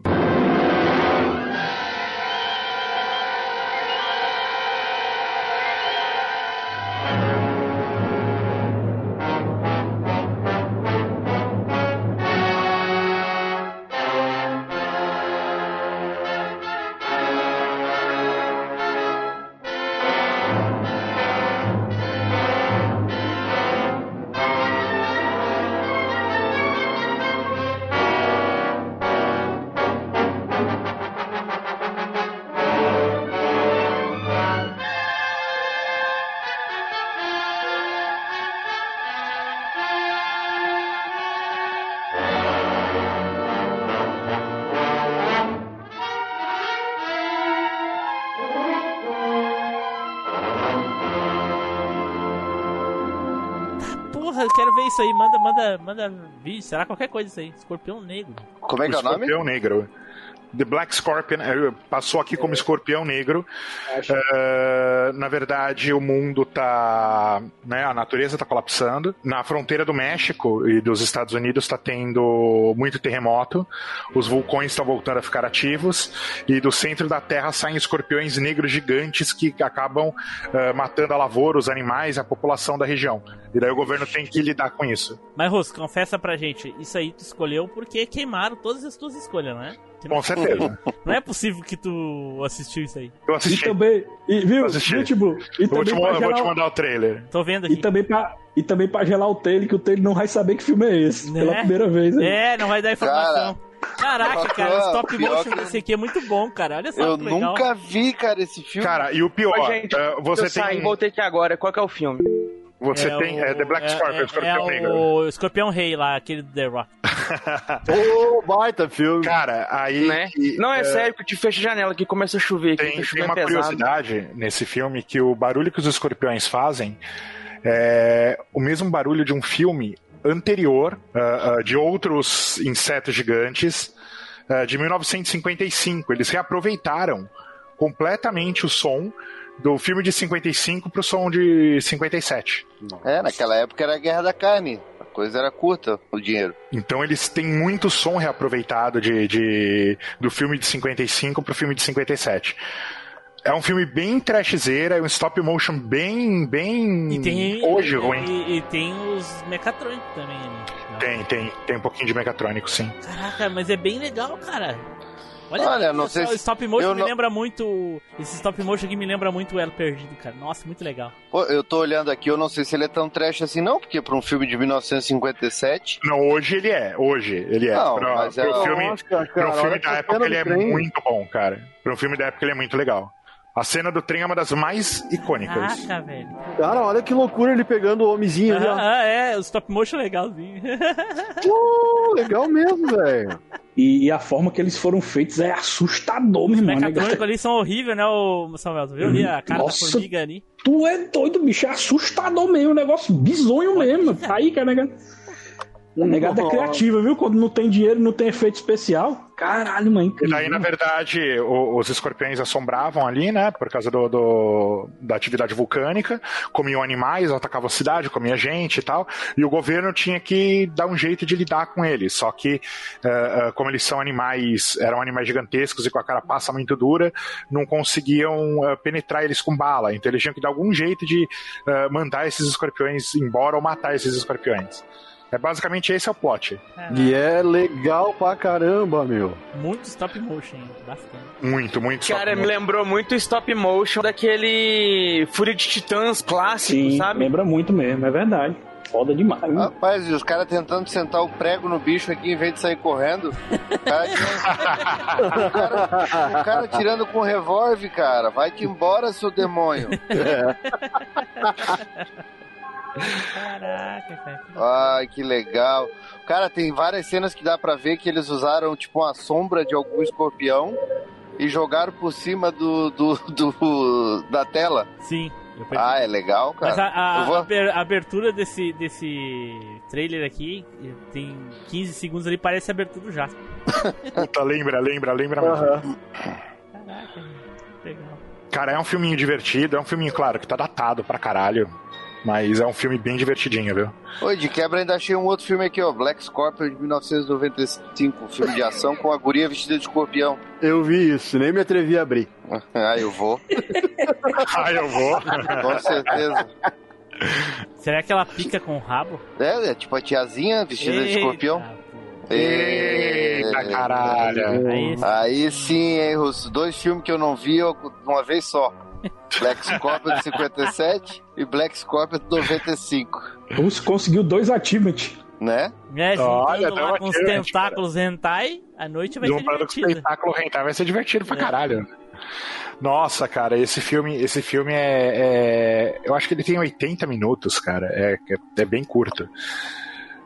Mas é, é divertido, cara. É divertido. Cara, eu tô olhando esse, os trailers e algumas cenas do filme. Cara, eu vou te dizer que pro ano isso aqui é meio que uma aula de cinema, cara. O jeito E que a trilha sonora, e a trilha sonora, bicho, que, que dá mais terror ainda pro filme, que, ficou, que é muito boa também, mano. Eu gostei também da trilha sonora. feito. Cara, Mas você ele, vê que o recurso era extremamente limitado, né, velho? porque ele, Os caras ele- faziam o filme com uns dinheiro do- pra comprar um sorvete seco. Você vê o, tre- você vê o trenzinho lá, cara, a, parte do stop motion, acho que é uma das melhores cenas do acho que o filme. mais caro foi isso aí, ô Russo. Tiveram que comprar um ferrorama pra poder fazer. Pois é. O mais É provável, é possível, Vou viu? procurar pra assistir tudo. Você vê Mas- que o Fiorama lá, cara, o- o- a cena é uma das cenas mais legais, cara, porque além do stop motion e tudo mais, além de ter os carinhas sendo pego, você tem o close na cara dos bichos, velho. Né, né? Aquela parte da formiga ali, daquele Que na verdade é sempre o mesmo close, né? Eu É sempre o mesmo close. Mas você tem o close na cara É, do é bicho, o bicho técnica matando, velho. Do negócio, sabe? Você filma o negócio e vai colando ela quando precisa. É, só muda o tamanho. Ó, e agora quem poderá mandar um e-mail? Eu! O Chapolin Colorado! Não contavam com minha astúcia? Eu, Chapolin Colorado, vou mandar também aqui um e-mail para o MachineCast. Siga meus bons. Taylor, vai lá, Taylor, sapeca aí, Taylor. Ô, Taylor, agora vai falar de um filmezinho delícia. Ah, aí sim, eu vou falar do verdadeiro filme, né? Não vou falar de plágios feitos há, sei lá, eu nem três considero meses plágio, atrás. cara. Eu nem considero plágio, que não tem Porque não nada é. a ver, cara. Nada a ver. Exatamente, não tem nada a ver. Porque eu vou falar do filme A Invasão das Aranhas Gigantes, de 1975.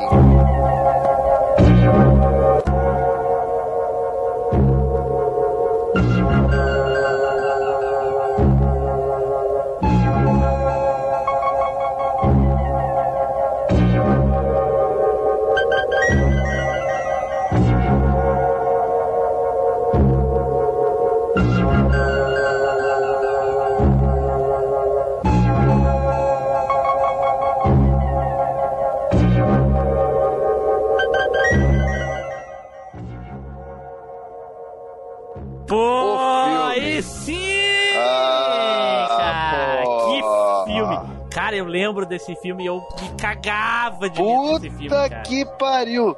Esse filme, cara, eu- esse filme eu acho que ele e depois teve aquele diabo daquele aracnofobia que ajudou a, a aumentar. bom demais. Cara, foi dois filmes que até hoje eu tenho medo de aranha por causa dessa porra desse filme, cara. Ele, ele passava no SBT também, né, Tere? Esse- Direto, é. Direto, Sim, direto. direto. Era, era direto. daqueles filmes também lá que era da- me- dublado pela mesma galera do Chaves lá. Muito, Numa muito. E semana, numa filme- semana na sessão das 10 davam o Alligator e na segunda dava no cinema em casa dava as aranhas, aí no outro no final de semana trocava. Trocava ou então botava, viu? Trocava ou então botava ataque dos Dobermans. Cara, e esse, e esse, e, e- e esse, e esse em particular, eu lembro de ter, eu, eu lembro que eu tava, eu tava dormindo. Olha só, olha como é, algumas coisas ficam na cabeça da gente, né? Eu tava dormindo e, a, e tava minha mãe e meu pai assistindo na televisão da, só tinha uma, obviamente só tinha uma TV naquela época, né? Na sala. Então, obviamente, se fosse E- a gente aqui, tudo bem. Agora tu. Dependendo tava- do ano, talvez nenhum de nós tinha TV. É. E tava, Né? e tava num volumaço, assim, a TV tava num volume, e, e- e esses filmes de terror antigo, eles tinham aquelas. pã, aquela coisa que Explosão, dava um- explosão. É, não, eles davam assim, sabe aquele. aquela. o efeito sonoro mesmo, Sim. né? Tipo, Mas Taylor, Pá. esse filme em especial, ele tinha um som característico de quando a porcaria da aranha aparecia. aham, Uhum. aham, aham. Isso aí.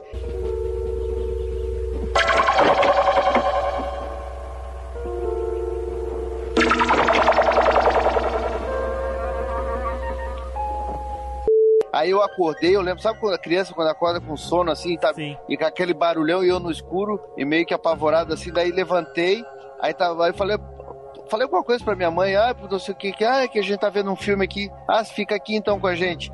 Aí o filme, só que tava tipo na metade, eu tava meio com sono assim. E aí, nessa época, o SBT, o que, que ele fazia? O Silvio Santos, ele acabava o filme e o filme começava de novo. Ele reprisava, é isso mesmo. É, Reprisava eu lembro disso aí, é mesmo. Ele Cara, terminava aí- e já começava de novo. O meu pai e minha mãe foram deitar, eles foram deitar e eu falei, mãe, eu posso ficar assistindo um pouco? Ela disse, ah, só um pouquinho vai dormir, porque ah, eu estudava tarde, tipo, na, na, na- lembra alguma coisa assim, mas ela deixou. Cara, eu não sei se eu consegui até o final do filme, porque eu não conseguia me mexer pra botar o pé no chão. Eu não lembro se eu dormi no sofá porque eu não consegui botar o pé no chão ou se eu tava em. Porque, cara, óbvio que hoje, se a gente for ver, né, pô, aquela. é, a... Qual que é a história do filme, né? É um meteoro que cai na Terra. E esse meteoro ele abre um buraco. E aí o que acontece? Ao mesmo tempo que ele abre um buraco, ele cristaliza e caem algumas pedras dele. E essas pedras, elas, elas de dentro delas, ela era como se fossem ovos de aranhas alienígenas. Mas Uhum. na verdade elas são iguais às aranhas nossas, as tarântulas, né, e tal, só que elas ficam, são maiores. Cara, e, e aquilo ali elas vão comendo a, a população e não sei o que, e daqui a pouco a bola de fogo tá gigante, e aí eles descobrem que tem um buraco negro embaixo do, do meteoro, Uhum. e, esse, e esse buraco, dentro desse buraco negro sai uma aranha de uns 15 metros. E, e, e, e- o filme se leva muito a sério, né? Então tem aquela cena das aranhas chegando na cidade, Isso, a população exatamente, tentando. Se correr. leva muito a sério. Não tem risadinha. É cara. morte, sofrimento e fuga. A, a aranha engole as pessoas. Ela, Sim, e cara, tem uma ela cena come as pessoas. que o cara vem com a ambulância e tipo ele para e, ele- e os caras vão tentando juntar as pessoas que estão sendo comida e tem um cara que eles vêm arrastando na rua e as aranhas vão caindo por cima e, e, e ele sai correndo e aquele cara desaparece. Cara, aquilo ali, assim, ó, a- apavorante, apavorante. Óbvio que, puta, o, o efeito primário, Sim, né? A aranha. mas, hoje. O, o, o a cena mais marcante pra mim é a seguinte: eu, eu não tenho certeza, mas eu acho que é o xerife que encontra é, o meteoro lá, o local. e Isso, aí ele xerife. leva algumas pedrinhas pra casa. E ele fica tentando, ab- tentando abrir, não consegue, não consegue. elas são bonitinhas, elas são Isso. brilhantes. Não, não, mas até então parece só um coco. Ela é um. Mas ela é bonita. Mas não é, não é, não é o xerife, não. Não é o xerife. É Ah, o, o cara pessoa. que é o cara. É o onde a- o meteoro caia nas terras dele lá. Ah, Ele é um é, é Ah, meio ele que o leva uns mundo da ovinhos pra cidade, casa. assim. Ele leva Verdade, pra ele, casa. ele é o É. primeiro a achar. É, ele É. tenta abrir lá e coisa e tal, não consegue e tal, tal, tal, mas a- a- o- parece um coco. seco. Aí ele larga de lado e o troço assim, pluf, abre. Cai no chão, abre a aranha, sai, se esconde e aí ele olha assim, parece que tem diamantes dentro do, do troço. É. E aí ficou muito vale, levou numa relojaria pra ver lá, uma jo joalheria lá pra ver e coisa e tal, enfim. Não lembro o que que fim levou as pedras ali, o valor, se tinha valor, se não tinha. Sei que daí ele falou, ah, eu eu tenho várias na minha, no meu terreno, não sei o que, o cara perguntou onde é que tinha. Enfim, só sei que parece que depois o xerife foi lá, e é essa aí, essa cena é marcante pra mim, cara. Porque o pastor da, da, da, da cidade, é uma cidadezinha de interior, sabe? O Isso, é. pastor, nessa, na hora que o xerife vai lá ver esse negócio escavar lá, sei o que, que ele vai fazer com a pá, o pastor começa a, a fazer uma oração, mas. é, Porque ele veio à terra, não sei, alguma coisa assim, sabe? Recitando lá o- os versos dele lá, enfim. E aí, no mesmo momento, a aranha gigante pega o cara e começa a matar o cara e comer o cara. E ela levanta ele, cai. E ele levanta, né? E ele gritando. E o cara, ao mesmo tempo, recitando na igreja aquele som da aranha.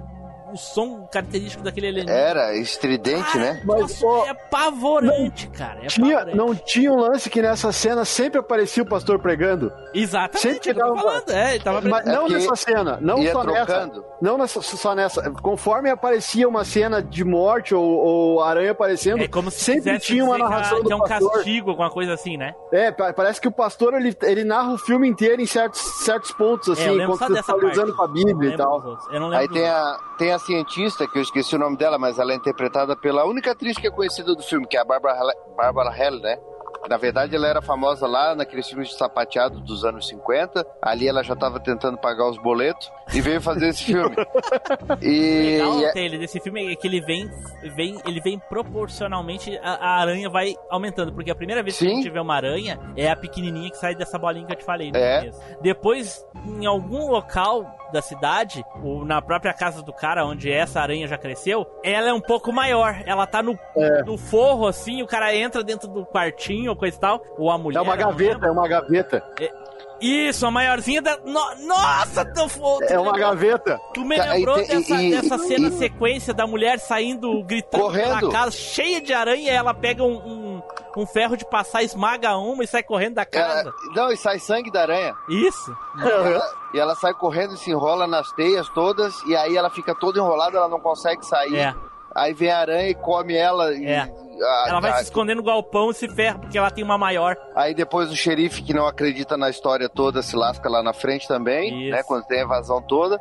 E aí eles têm que tentar em- em fechar o buraco negro, né? Pra, pra, porque senão vão vir mais outras aranhas que, a, que a- essa cientista, que é a principal do filme, ela descobre que é uma. Elas são tipo de uma dimensão onde tá cheio de delas, né? Elas Sim. vão invadir o planeta. Então, eu não lembro se no final ele joga uma bomba. É um carro, carro, carro. Ou é um carro. carro. É, o carro que com que alguma é? coisa, talvez tivesse uma bomba, alguma coisa. Sei que ele joga o carro e, e ele pula do carro no movimento. E o Mas legal. vocês lembram, vocês lembram que tinha um lance que eh, tinha um cientista da NASA que foi pra lá medir a radiação e eles chamavam a radiação de, de gama, que a radiação gama tá muito forte. Não lembro. Mas é que a, o- a gama, a radiação gama, ela existe mesmo, né? Sim, Ela não. não é fictícia. Não, não. Mas é eu, fiz a, eu fiz a relação porque a série do Hulk fazia muito sucesso nessa mesma Ah, época, lembra? pode ser. Ah, pode ser. Na verdade, é. E. Cara, mas esse filme é muito legal. É, hoje em dia, eu não sei. Eu até tenho medo de assistir Não, esse não, filme, não faz muito assista, tempo. assista, não, não Eu tenho muito medo de assistir ele, Eu mas. tenho medo de assistir só. Mas, cara, naquela época foi assim, ó. Com certeza foi um dos filmes que me deu pavor de aranha. Eu lembro muito bem disso, assim, ó. Eu tava em cima do sofá com os pés assim, ó. E, cara, não, não tinha Como se jeito, a gente né? já não tivesse pavor de aranha o suficiente por natural, né, cara? É. E aí depois veio aquele inferno daquele aracnofobia. Aracnofobia também. Do raio também que ajudou a. Porque eram filmes, né? Até- apesar de aracnofobia ainda ter uma piadinha assim, mas tinha uma E não era uma aranha, e não era uma aranha gigante, né? Era uma aranha o quê? Que dava duas mãos, mais ou menos. Não era uma aranha gigante. pra- É, o problema do aracnofobia é que as aranhas, cada picada era uma morte, né? O problema é, É. esse. Ou morreu. É. Mas a cena, Mas- o plano de sequência da, da cena da casa com a mulher, que começa é ela tomar banho, ela senta, vai escovar o cabelo. E as aranhas quase sempre pegando ela. Abre uma gaveta, a aranha pula. Ela Uhum. pega, abre o armário, a aranha pula. E assim, uma hora vão pegar ela. E vai, vai, vai, vai. Daqui a pouco sai uma aranha gigante de dentro da gaveta, de dentro do roupeiro, embaixo da cama, ela sai gritando. Só que é, é tipo, não é porque a aranha tá se escondendo dela, não é tipo a aranha que tá dando risadinha tentando pegar, sabe? É, essas aranhas que É, risadinha aí. É, que deixa pra pular no cara quando ele ah, chega perto da tela, não. Elas estão ali mesmo tal. Casinha direta. E, e, e vai, o clima vai aumentando, né? Tipo, é, tipo um- os caras não querem fazer piadinha. É suspense mesmo. E aquilo, pô, por isso que eu digo que a magia do cinema é, é foda, né? Principalmente antigamente. E parece que tu não consegue mais pegar essa coisa, porque eh, parece que antigamente a gente acreditava nessas coisas, né? Sim, é, Assistia criança, né, e tal. É, o Tio Blue falou uma coisa, ele foi. Muita cena foi filmada em plano sequência. E tu vê que é o plano sequência mesmo porque muitos dos momentos a câmera treme. O cara perde o foco quando ele sai andando pra Não, fazer o plano medo sequência. do cara E dos robozinhos, cara. Ele tinha medo. ba- ba- a câmera balança como se fosse um terremoto, umas coisinhas assim, cara. Mas, com certeza o pior do filme era o som. O som que eles. Era. Não sei da onde, É. como é que eles fizeram, e tal, mas o som que as aranhas. Quando as aranhas começavam a matar as pessoas, nossa, era terrível, né? Coisa. eu acho que foi exatamente isso aí que me Nossa. fez acordar e pegar o filme na metade Nossa. e depois assistir ele inteiro sozinho de novo, que foi um, um terrorismo, né? Mas o, o- Por isso que eu digo, né? A, gente era, era abençoado por ser ignorante e a gente não sabia, né? Né? Porque tu assistia esses filmes e, tipo, dane-se, tu ia levar talvez dois, três, quatro, cinco anos pra pegar de novo uma reprise dele e tu não sabia nada do filme. É. E hoje em dia, é, hoje em dia a gente tem essa ânsia da internet, quer saber como é que funcionam as É, coisas. Se a gente vê um Por filme exemplo- hoje em dia assim, a gente vai reclamar com o CGI dos pelinhos da aranha. Né? Tá bem feito. É, agora, imaginem vocês lá nos anos 80 tendo informação da internet e, e- e aí o Silvio Santos anunciasse. Olha, não percam hoje a invasão das aranhas gigantes. Aí o idiota vai lá no Google, ah, vou ver o que é a invasão das aranhas gigantes. Baixa Olha aqui, ó. Olha que legal. É um filme que a aranha gigante principal, os caras usaram um chassi de um Fuca pra fazer ela. Daí já acabava a magia toda, né? E eles usaram, foi usado o, o chassi de um Fusca. Eles pegaram um Fusca, tiraram a parte de cima dele e fizeram tipo uma abóboda de metal presa no Fusca. E aí o que acontecia? E aí eles fizeram toda a aranha como se fosse um carro alegórico. E aí, na roda do Fusca, saía um, tipo, como se fossem uns, uns metais que prendia nas pernas, e aquilo fazia as pernas dela se mexer enquanto o Fusca girava, eh, tava andando bem devagarzinho. É, tá louco, cara. Era terrível. O filme era terrível. As cenas do mato é as piores de todas. Deus do livre. Deus do livre. Cara, eu vou assistir Bah, de lembrei de novo, uma coisa, lembrei, prova.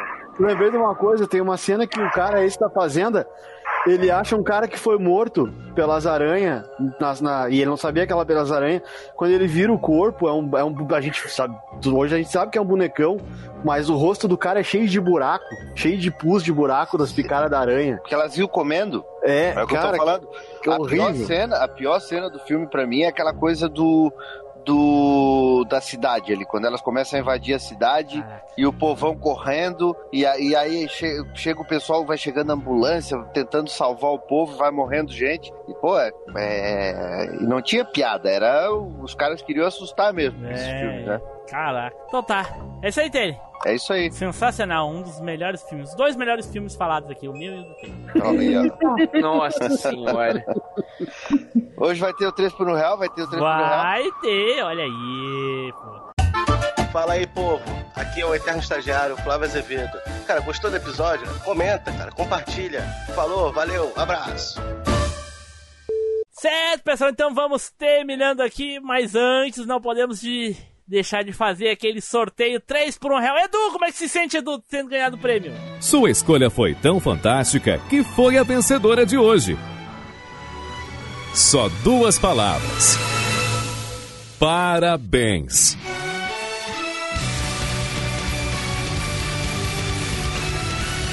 Você ganhou o prêmio de escolha 3 por 1 real.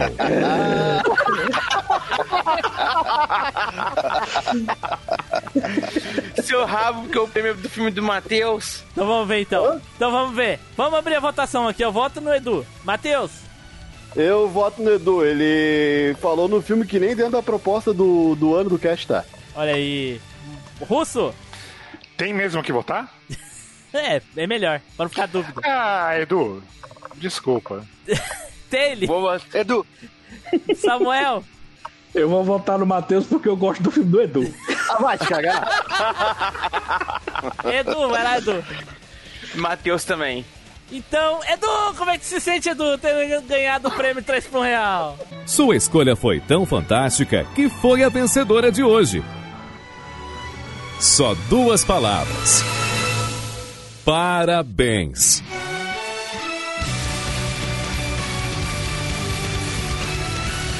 Você ganhou o prêmio de escolha 3 por um real.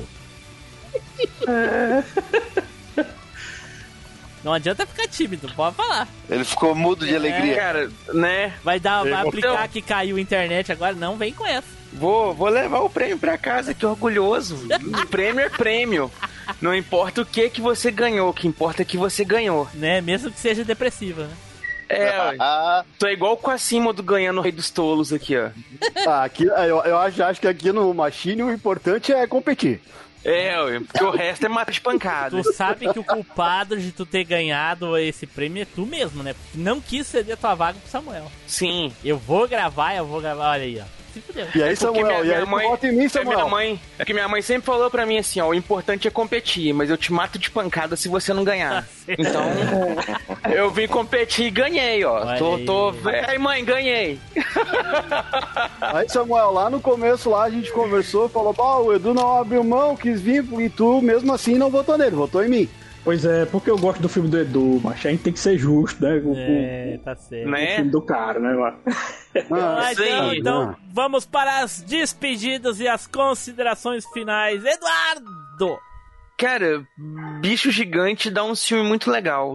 Tem um filme que é mais sério, tem uns filmes que é mais comédia. Porque o cinema hoje é isso aí, ó. quatro, né, Edu? Mais ou menos. Oi? A gente viu hoje que dá mais ou menos uns quatro só. Mais que isso, não dá. Não, tem filme aí que a gente tem, fez, fez até menção honrosa aí, ó. Tem até Kung Fu contra Cobra. Puta Nem falar que não é legal. Kung vai Fu lá. contra cobras, é Eu, né? vai lá, vai, vai, vai, vai, pega pra ver, pega pra ver, pega pra ver que é bom, vai lá. Jesus! Vai lá. Nem pensar. Russo! Cara, mais um episódio com o fixo. Eu tenho que falar que é muito bom, porque tem gente que não chegou nisso até hoje. Eita! É... Já, já é a segunda vez que tu fala isso, cara. Eu tava vendo, editando um cast hoje. Quem é que tu tá falando? Não, pessoas. Pessoas, pessoas. Tá, que- tá- tu tá querendo me dizer alguma coisa, Russo? Não, pessoas, sabe? Então, dois Vidania pra todos. E eu só não entendi uma coisa. Eu queria que vocês me explicassem no, no, no cast, eu não entendi. Ah, isso daí era, era, era só filme, né? Não era documentário, porque tem uns documentários bons ali na minha terra. Sobre animais gigantes. O que tem? Você não tem noção. Eu tô te falando do meu porquinho com seis pernas que alimentava a família? Tem até uma, uma, uma, uma série recente aí onde eles matavam os animais. Ó. Triste, triste. Cachorros, cachorros. Não, o cachorro a gente não, a gente não matava, a gente deixava eles brilharem à vontade. Caralho. Ai, Matheus! Galera, mais uma vez, muito obrigado. Valeu por eu estar aqui de novo. Ah, Samuel, muito massa gravar contigo. Ah, parabéns lá pela, pela cabine, acho muito bacana. E é isso, gurizada. Se eu ver uma aranha, uma barata, o bicho que for, eu vou matar, porque eu não vou esperar crescer. Olha aí. Taylor! Então, foi muito legal relembrar desse monte de filme, principalmente desse filme das aranhas. E eu queria pedir uma coisa pra vocês. É porque o, o meu carregador tá longe e eu tô com pouca bateria. Se por acaso daqui dois dias ninguém falar, eu não responder mais, é porque eu tô aqui no mesmo sofá com os pés pra cima. Sem bater. Porque eu já tô aqui escutando barulho de todo lado aqui nessa porra. Né? Samuel, cara, muito obrigado por ter comparecido de novo aí pra gravar com a gente. É sempre muito divertido, mas na próxima vez vai ser um cast sem isso. Só quero agradecer mais uma vez ao, ao convite aqui que o Timbu fez, realmente foi muito divertido. E passar na cara de vocês, seus faladores, dizendo que eu tava queimando pauta. Eu não queimei pauta, só antes do cast, né? Que eu queimei, mas não queimei durante. Foi, queimou bonito, né? Queimou lindo. na- Antes do cast, queimou que, que queimou com força a pauta. É, se o Tiblu não botar isso nos extras, eu escapo, né? Qual a chance dele não colocar? Se ele não ia colocar, agora ele vai. Não, ele já ia colocar. É. Não, ele já ia colocar. Agora é que ele não vai colocar nos extras, ele vai colocar de abertura. Vou de- Agora, eu até ia deixar bem no finalzinho que a maioria não ouve, agora eu vou deixar, nem vou cortar. então tá, pessoal, fiquem agora com a leitura de e-mails, os recadinhos e até a próxima viagem no tempo. Tchau! E Godzilla ganharia do King Kong de qualquer jeito.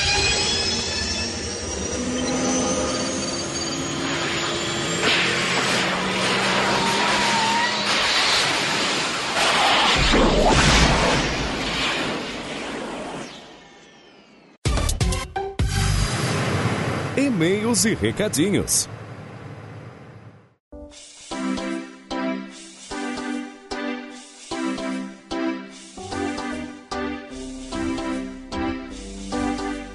Saudações, machineiros do meu Cocorô! Eu sou Eduardo Filhote, sejam todos muito bem-vindos a mais uma leitura de e-mails e comentários.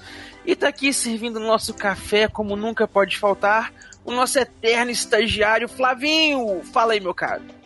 Fala, e aí, e aí, Edu, e aí, Team Blue, e aí, pessoal? Também tá aqui acompanhando a gente o nosso intrépido piloto do tempo, Tim Blue. Fala aí.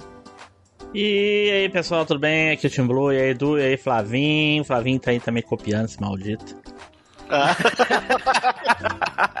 Copia, mas faz igual, né? É. né? E também tá aqui acompanhando a gente, mas sem poder dar pitacos aqui, só acompanhando o áudio mesmo, o pessoal lá do grupinho do Telegram, que se vocês não estão sabendo aí, fiquem sabendo agora que o nosso grupinho aberto lá do Telegram, quem tá participando lá, tá acompanhando a leitura de e-mails e comentários aqui ao vivo. Então se você quer acompanhar também isso, pega o linkzinho do nosso grupo que tá aqui na descrição do site e junte-se com a gente lá, que lá é aberto, tá? Não tem que pagar nada não.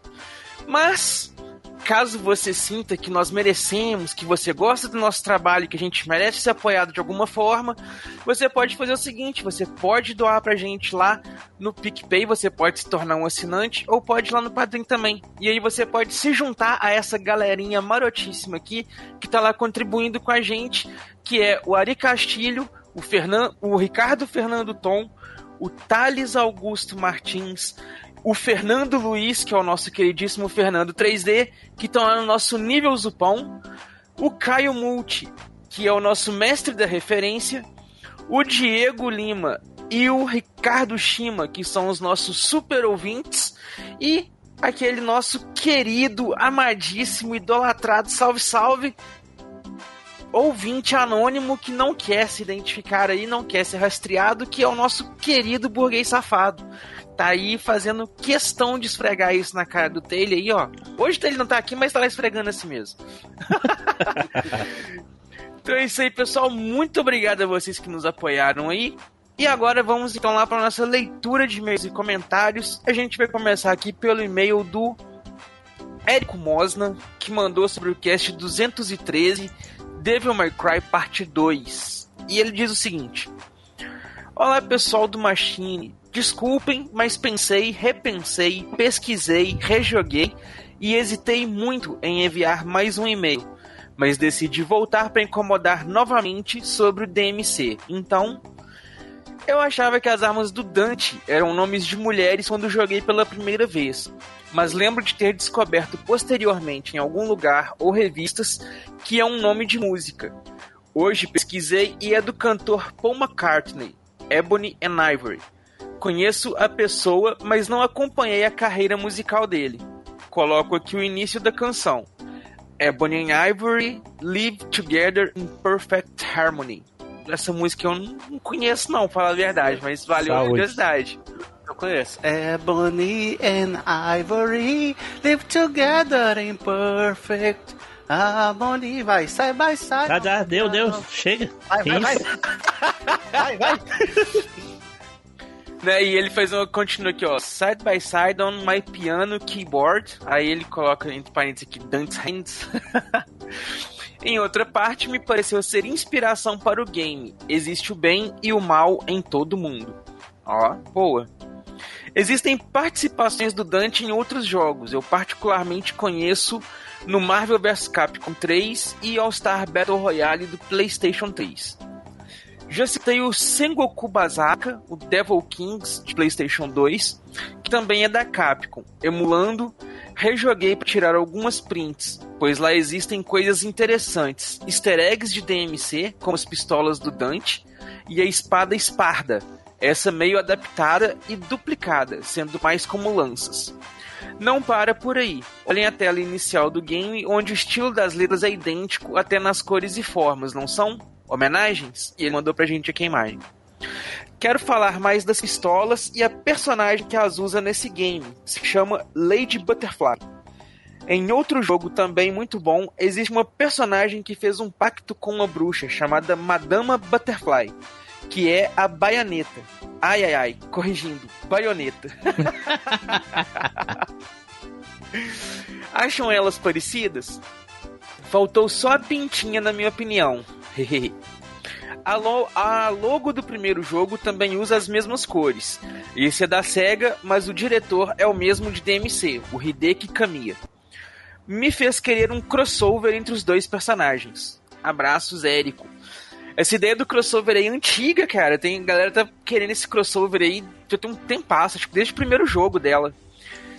E Dante fora do Devil May Cry, que ele apareceu também naquele é Ah, me fugiu aqui agora, depois eu lembro. ah, fugiu. Mas enfim, tem mais Dante por aí.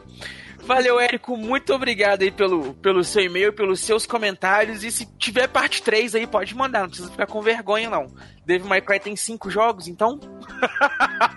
6 com reboot, então pode mandar mais. Vai lá, Flavinho, continua pra nós aí. Então, temos o um e-mail do Sanderson Barros e é sobre momentos dos filmes. Ele diz assim: Cast bem massa, com uma ótima seleção de filmes exceto o filme do Flávio Estagiário que ninguém conhece. Pô, sacanagem. Eu achava que o Timbu era aquele chato que gosta de criticar o filme só porque não viu. Mas falar mal de Rei Leão só por causa de Kimba é muito sem noção. ah, é claro, claro, sem noção. É, eu aprovo a ideia de ter um cash retroativo dando o prêmio 3 por 1 real das escolhas anteriores da galera. Acho que ia dar um cash maneiro. Caraca, é interessante ia, isso aí. Edu ia sair com uns 30, mais ou menos, no mínimo. Pô. Ai, né, Guilherme? Não importa se é o Oscar ou se é a framboesa, o que importa é levar o prêmio.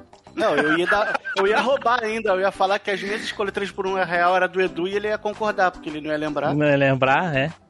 Tá gravado e postado, seu maldito. Não tem como. Não, mas na gravação do cast ele tá falando. É. Não, então, mas aí o, a escolha tá lá nos casts já lançados lá, não tem como. Sim, mas durante a gravação desse cast falando das escolhas, ele vai dizer que foi tu que escolheu e tu vai dizer, ah, é, realmente escolhi mesmo. hum, maldito. mas aí, meu, é isso aí, meu caro Sanderson. Muito obrigado aí pelo, pelo, pelo seu, pela sua defesa. Valeu. Mas então vamos na sequência aqui agora, que é o Ricardo, o e-mail do Ricardo Fernando Tom, que mandou aqui sobre o Machinecast 217, Cantores Nostálgicos, parte 2. E ele diz o seguinte: Salve galera do Machinecast, tudo beleza? O Machinecast número 17, Cantores Nostálgicos, parte 2, estava muito louco. O host Team Blue foi gravar e esqueceu de tomar os remédios. Estava só no veneno. A ferradura de ouro de Pegasus estava brilhando de tão polida. Ele se... Ele se fazendo de hater que não conhecia o netinho da Bahia. Esse foi o cast da Burn of Pauta. Se fazendo? não, eu, eu, realmente não conhecia, não conheço. Não, pra mim. Nunca foi apresentado. Né? Tipo, cagou, né? não, não, e sem zoeira, não conheço o trabalho, não conheço as músicas, não conheço nada. Aí, ó. As pessoas têm mania de achar que todo mundo gosta de tudo e de todos. Não, tipo, é normal que o que bombou na rádio, teoricamente, todo mundo conheça, né, velho? Sim, rádio, se eu ouvisse rádio- Coisa. Mas, não sei. Era uma coisa que a gente ouvia até sem querer, né? Você ia nos lugares, tava tocando a rádio. Mas enfim, vamos lá. Eu, desculpa, mas eu não ia em lugares que tocava rádio. Ah, tudo bem então.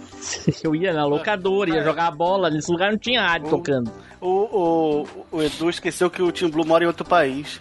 É, é, é outra cultura, é É verdade. diferente, é diferente. É. Mas então ele continua aqui, ó. Esse foi o cast da Burn of Pauta. No total foram cinco queimadas de pauta. Até parecia que o russo estava no cast. Que isso, rapaz, ali já era a alma do Samuel nos bastidores. Do que tu tá falando, Edu? É. Porque ele tá falando que parecia o russo queimando pauta, mas na verdade era mais o Samuel do que o russo. Entendi. Porque o Samuel queima mais pauta que o, que o russo. Entendi. Agora faz sentido. O pior foi o Tim Blue dizendo que conheci Rick Martin por causa das primas. Isso só pode ser lorota. Ele devia dançar Não Se Reprima direto. Eu não falei A que novela- conhecia de Rick Martin por causa das primas, eu conhecia os menudos. Um menudo. Aí, ó. Rick irmão era- Martin era dos menudos. Meu irmão era fã, o apelido dele era Roya. Aí eu já não. Era alguém do- dos menudos tinha esse. Sim. eh, chamava Roy? Sim, sim, tinha. Ah, pode crer. Aí ele continua aqui, ó. A primeira escolha do Flavin, do Flavin, o Rick Astley, é o clique mais bizarro ever de todos os tempos. Oh não, Binto, perdi- pulei uma frase aqui. A novela cujo tema de abertura era a música do Rick Martin era Salsa e Merengue. Ah, é mesmo que era um, dois, três, baila salsa e merengue, Maria. Faz. Eita. Aí ele continua aqui, ó. A primeira escolha do Flavinho, o Rick Astley, é o clique mais bizarro ever de todos os tempos. Acho que só perde para o clipe da Bonnie Tyler, Total Eclipse of the Heart. A segunda escolha do Team Blue, Voo de Táxi, da Angélica, me trouxe grandes lembranças da minha infância, principalmente porque quando criança eu acreditava que a música era Voo de Táxi, ou seja, eu achava que era um táxi voador. Caramba! Boa! Parabéns, Depois, Flavinho. depois eu que sou lesado. Né? Ele continua aqui, ó. Parabéns, Flavinho. Bruce Dickinson foi uma ótima escolha. Tears of the Dragon é uma excelente música nostálgica dos anos 90. De nada, Parabéns. Parabéns também ao Edu que trouxe Blaze of Glory do Bon Jovi, uma baita música, de um baita cantor nostálgico e de brinde, tema de um filmaço. É o melhor e único filme do, do Emílio Esteves. Cara, eu, eu gosto bastante do Somos os Campeões também, o primeiro. É um filmaço também, eu acho bem bacana. Dá uma chance pra ele se você não conhece ainda. E termina aqui no mais um forte abraço a todos. Então é isso aí, meu caro. Muito obrigado aí pelo seu e-mail, pelos seus comentários. E pô, velho, tem mais filme bacana do Emílio Esteves aí, dá uma chance. O cara teve bons filmes aí. E vai lá, Flavinho, puxa o próximo aí pra nós. Temos um e-mail do Daniel Ledas e é sobre games de super-heróis. E ele diz assim: Fala Machinecasters. Esse jogo da Dri, o Homem-Aranha do Play 1, é especial pra mim, pois foi logo após eu ter me formado no ensino médio e tava naquela vibe do filme do Homem-Aranha de 2002. E naquela época ensaiava esboços para o que é hoje a minha série animada O Anjo das Ruas. Me inspirei muito e marcou porque foi o primeiro a zerar no Divergame da época. Deve ser videogame, né? Deve ser a locadora que ele frequentava lá, ele já comentou dela Ah, antes. Ah, é Divergame. Teve até torcida e meu apelido era Homem-Aranha. Esse e o joguinho do Jack Chan foram especiais pra mim. Aliás, tá aí uma dica pro próximo podcast. Esse joguinho do Jack Chan ele é muito icônico, mano. Ao mesmo tempo que ele é ruim, ele é uma coisinha que você fica ali horas parado, viciado jogando. Mas é isso aí, meu caro Daniel. Muito obrigado aí pelo seu e-mail. Um sucesso aí pra você lá com a série do Anjo das Ruas. Gente, pra quem não sabe, Daniel Lidas tem um canal lá no YouTube. E ele é o produtor lá do, do, do estúdio Dani 7 ou Dani 7. Até hoje eu não sei como é que pronuncia certinho. Mas ele é o produtor lá do estúdio e ele produz lá a série animada do Anjo das Ruas, que tá lá no YouTube também, tem uns capítulos lá muito legais. Então, se vocês não conhecem ainda, vai lá dar uma curtida lá que é bem bacana. E na sequência aqui nós temos agora o e-mail do Sandro da Fonseca Gonçalves, que mandou o assunto aqui: Cast of Tretas Parte 2, a missão. Essa referência eu entendi, hein? e ele continua aqui, ó. E aí, pessoal, tudo bem? Aqui é o Sandro, sejam bem-vindos à parte 2 do e-mail sobre Cast of Tretas número 13, o grande final. Saudações! Antes de iniciar este e-mail épico, Flavinho, troque esse café, pois já está frio. Traz mais um lá para o titio aqui. E desta vez, coloca adoçante. Flavinho, é uma gota só, tá? Porra, não, não desperdiça o adoçante. Não desperdiça o adoçante. E ele continua aqui, ó. Enfim, chegamos ao final dessa treta, onde tivemos uma grande surpresa. Quando todos nós já estávamos preparados para ovacionar nosso campeão Eduardo Filhote, aconteceu o inesperado. Uma incrível reviravolta. Parecia aquela luta memorável onde Ray Jackson enfrentou Chung Li. Como uma reprise, nosso felpudo Eduardo Filhote cometeu o mesmo erro de Ray Jackson, foi arrogante e desdenhar, desdenhando seu oponente Matheus Silva. Acabou sendo derrotado, assim como Ray Jackson foi derrotado por Chung Li, encerrando sua participação no torneio Comitê. Parabéns ao nosso, parabéns ao novo campeão Matheus Silva. De azarão passou a ser o vencedor. Matheus Silva, eu sei que você, quando chegou nesse Cast of Tretas, você não sabia o que ia, o que ia encontrar. Você viu que as pessoas te odiavam e você não sabia muito bem o porquê. Por isso você ficou com raiva também. E durante esse embate, a coisa foi mudando. Mudou o que todos sentiam por você e o que você sentia por todos. Neste ringue tinham dois caras que estavam se matando. Você nos fez entender que se você pode mudar e nós podemos mudar, todo mundo pode mudar. Nós te amamos. Pessoal, esse final do e-mail ficaria bem melhor com a música Hearts on Fire tocando ao fundo. Cara, se for a Hearts on Fire do. Do Hammerfall? Do Hammerfall, aí fica, fica épico. Hearts on Fire. Vou ficando por aqui. Um grande abraço a todos vocês, meus queridos. Fico esperando ansioso para ouvir o próximo cast e volto a fazer o pedido que fiz no primeiro e-mail. Gente, que embate maravilhoso seria Taylor Fábio versus Pink um choque entre décadas, um crossover para ser lembrado durante muitos anos. Porque o que, o que seria da vida sem uma boa história, né? E até mais. então é isso aí, meu caro. Muito obrigado aí pelo seu e-mail novamente. Eu acredito que a opinião do Team Blue não tenha mudado do, do e-mail anterior para esse, mas. Team Blue. Fala. Taylor Pink. Taylor versus Pink. Nunca acontecerá. É. Eu tentei, tentei, pra não falar que, que não foi. que não tentamos. Já, nunca, nunca serão. Nunca. Né? Mas agora então vamos para o próximo aqui. Vai lá, Flavinho.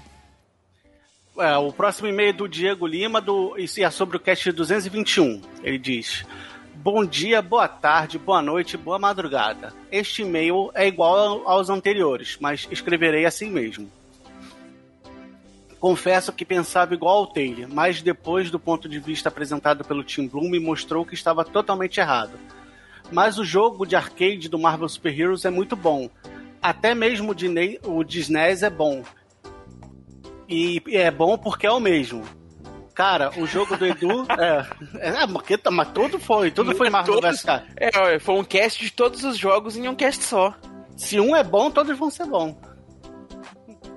Cara, o jogo que o Edu escolheu é um dos melhores do SNES. Na minha opinião, que é a única que importa. Ih, cara. Esse aprendeu de verdade, ó. Ou, Ou não. Vide a mudança de opinião que o T-Blue me apresentou. Esse jogo eu acho ele bem difícil, mas consegui terminar. Ufa. A versão do jogo de pra Mega é melhor, possui jogabilidade e co-op. O jogo Batman Return of the Joker é muito bom mesmo, e é um dos mais bonitos do NES tem uma história com esse jogo. Fiz um amigo na época de locadora que trago até hoje no meu ciclo de amizades. Ele ele estava alugando Batman e eu perguntei se ele já havia alugado. Ele disse que não. Falei que o jogo era bom e perguntei se ele queria o password para a última fase do jogo. Na, na mesma hora ele disse que sim. Passei para ele o, o GPZT, que é o password da última fase. Não sei, mas eu nunca esqueci esse password. Daí começamos a falar sobre inúmeros outros jogos e desenvolvemos uma amizade que segue até os dias atuais. Olha, isso aí é bacana, hein? É. O Avengers do SNES, a escolha do Flavinho, lembro que a primeira vez que vi sobre esse jogo foi na revista Videogame. Não lembro o número. Joguei bastante na casa de amigos. Só tive o SNES anos depois. O jogo do trailer me traz muitas memórias afetivas. Lembro de jogá-lo na locadora, na época da locadora do Cláudio. Ele sempre encurtava o tempo da galera, como o Taylor mencionou. Deu um Pelé, né? Que nem o Taylor falou. Depois de ganhar os NES, eu aluguei e consegui fazer o final do jogo. Depois de muito penar. Mas não tenho coragem de jogá-lo nos dias atuais. Tenho medo de não ter envelhecido bem. PS, Edu, quem fez o jogo do Aladdin para SNES foi a Capcom e quem fez a de Mega foi a Virgin. PS2, nunca tive. Um abraço e sal... Um abraço e saudações a todos os viajantes do tempo. Até a próxima. Olha aí, muito Até a obrigado próxima. aí, caro Diego. Até a próxima. Mas muito obrigado, meu caro Diego, pelas suas correções, pelas suas pontuações e continua mandando mais e-mail aí pra nós, cara. E não preocupa não, a sua opinião é a única que importa, desde que ela esteja certa. Então, pode continuar tendo opiniões aí. então é isso aí, pessoal. Muito obrigado a todos vocês que nos acompanharam até aqui. Espero que vocês tenham gostado da leitura de e-mails e comentários, tenham curtido bastante essa viagem pelo tempo. Reforçando para vocês aí que se vocês quiserem acompanhar essa leitura ao vivo, igual o pessoal lá do grupinho do Telegram tá fazendo, pega o linkzinho que tá na descrição lá no nosso site, junte-se com a gente lá, que é gratuito e é aberto, tá? Então pode chegar chegando, que a casa é de vocês. No mais, é isso aí, nos vemos pela próxima viagem pelo tempo. Valeu! Tchau! Falou!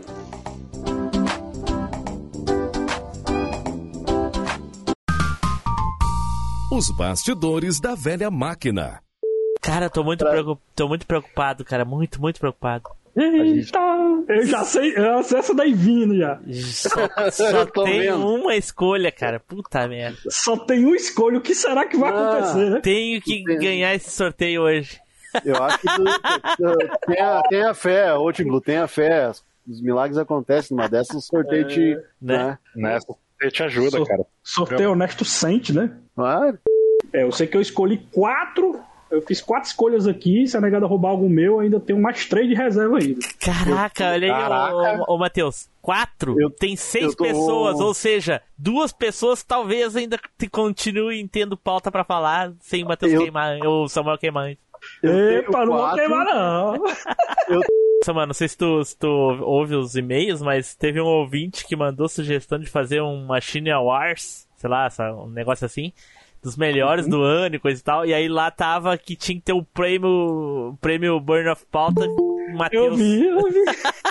Matheus não, Samuel. Samuel, Samuel. O caba do combo, o caba do combo das queimadas de pau. Né? É o quê? Eita porra. E aí, Oi? Edu? Fala, Edu. Era, era queimada de pauta, Edu, não queimada de rosca. Ah, foi mal. Hein, ô Matheus, É, hoje, hoje nós vimos que o, que o Edu gosta do Samuel, né? Pô. Por quê? Negócio, Aí eu larguei lá no grupo lá, Samuel. Ah, tem alguém aí que não faz questão ou não faz muita questão de gravar aí, que quer ceder a vaga. Aí o Edu bem assim, depende pra quem. Aí ele, eu falei, ah, pro Samuel. Ah, o Samuel é bacana. Ah, então tu não vai gravar. Não, eu vou sim, eu sou família. Foi bem assim, meu. Quando ele botou "Ah, o Samuel é bacana, eu pensei, ah, o Edu não vai participar, né, meu? Tá aí, Edu, tu vai? Não, vou.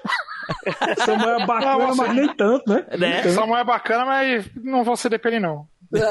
né? Não é apesar, tanto de assim. que, de- apesar de que CD não ia ter tanto problema, porque o Samuel queimando pau ia acabar falando a minha opção por mim, então É. isso tá- estaria representado. Na verdade, ele poderia fazer o cast sozinho. Né? Né?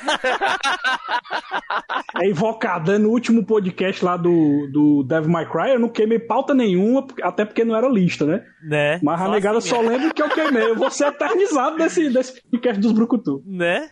Ô, Telho, o Samuel quer saber se essa tua frase é de algum filme, é tu que inventou, qual é que é? Qual que é? Daquele jeitão! Não, isso aí foi um. Uma vez que eu escutei um. Um, um negócio que tava escutando por aí no- na investigação e o cara falou daquele jeitão e nós começamos a rir e pegou, ficou um- uma gíria que a gente ficou falando. Olha É aí. massa, mano. Jargão é massa. tipo o meu nome, Vai. Team Blue. Eu achei É. que, era, que era regionalizado, que vocês usavam a palavra, tipo, que nem o Edu usa trem. Ah, tu achou que lá, lá em que- Santa Catarina, qualquer lugar na padaria lá, tu pede um. Dá um cacetinho aí, daquele jeito. Daquele jeitão. Não, Se o cara, o cara pedi- o cara pediu um cacetinho aqui, vai tomar um- um- uma cacetada na cabeça. Ai, machão, já pedi 300 cacetinhos aí, nunca me falaram nada. Não, não, não, não tem. Aqui é pão de trigo. Teu rabo. Já pedi cacetinho de montão, já falei um monte de coisa. Ui. mas, mas tem, mas tem umas expressões assim que ninguém sabe. Por exemplo, tem uma aqui do Ceará, que eu acho que você, nenhum de vocês sabe o que é. É, Precheca. Você- alguém sabe o que é precheca? é Buceta. xereca, você tá. Aí eu, todo mundo pensa que é isso, mas Aqui- não é, mano. não é? Precheca. É não. É que aqui tem. Precheca É, peixereca. é aquela, não tem a parte da mão, não tem aquela parte da- de cima da mão da gente que tem uns pelinhos, né, da mão. Ah. E a precheca. Caraca! é que aqui tem Caramba. um parecido aqui, é peixereca. Aí, aí na época de colégio, chegava para as minazinhas, rapaz, você tem um cabelinho na precheca? Aí a vida ficava puta, e depois a gente ficava pra ela. Ah, mas isso aí é coisa de, de guri, então, de sacanagem, não é? É, da- não, da- não, não, mas resiste, mas resiste. É. Isso Aqui tá mesmo, precheca. Precheca, tá Que nem certo. pro Edu, que eu tive que ensinar pra ele o que, que era sumanta, relho. Clássico. Né? né? Mas pra quem não sabe da onde sai o ovo da galinha, não é muita novidade. Uai, mas vai, uai. E como ele é P2, ele tem muito ruído, essa porra. Hum, pelo menos não, não pareceu dar tanta diferença pro LX, não, a princípio. Tu nem lembra como é que é o som do LX, Edu. Se eu falar dentro do vaso, tu vai achar que tá bom, igual o LX. Que nem o cast Nem dos quadrinhos, né? É, que nem os cast dos quadrinhos aí, ó. Falou pra mim, ah, tá, tá normal. Olha aí, o cara que ouviu aí, ó. Nem perguntei pra ele no dia, ele. Tá, tava, tava meio, tava meio estranho mesmo, tá meio estranho. Porra, vamos lá. Taylor, Eu acho que vocês são chatos pra caramba, porque. Ai, eu não gosto de crossover.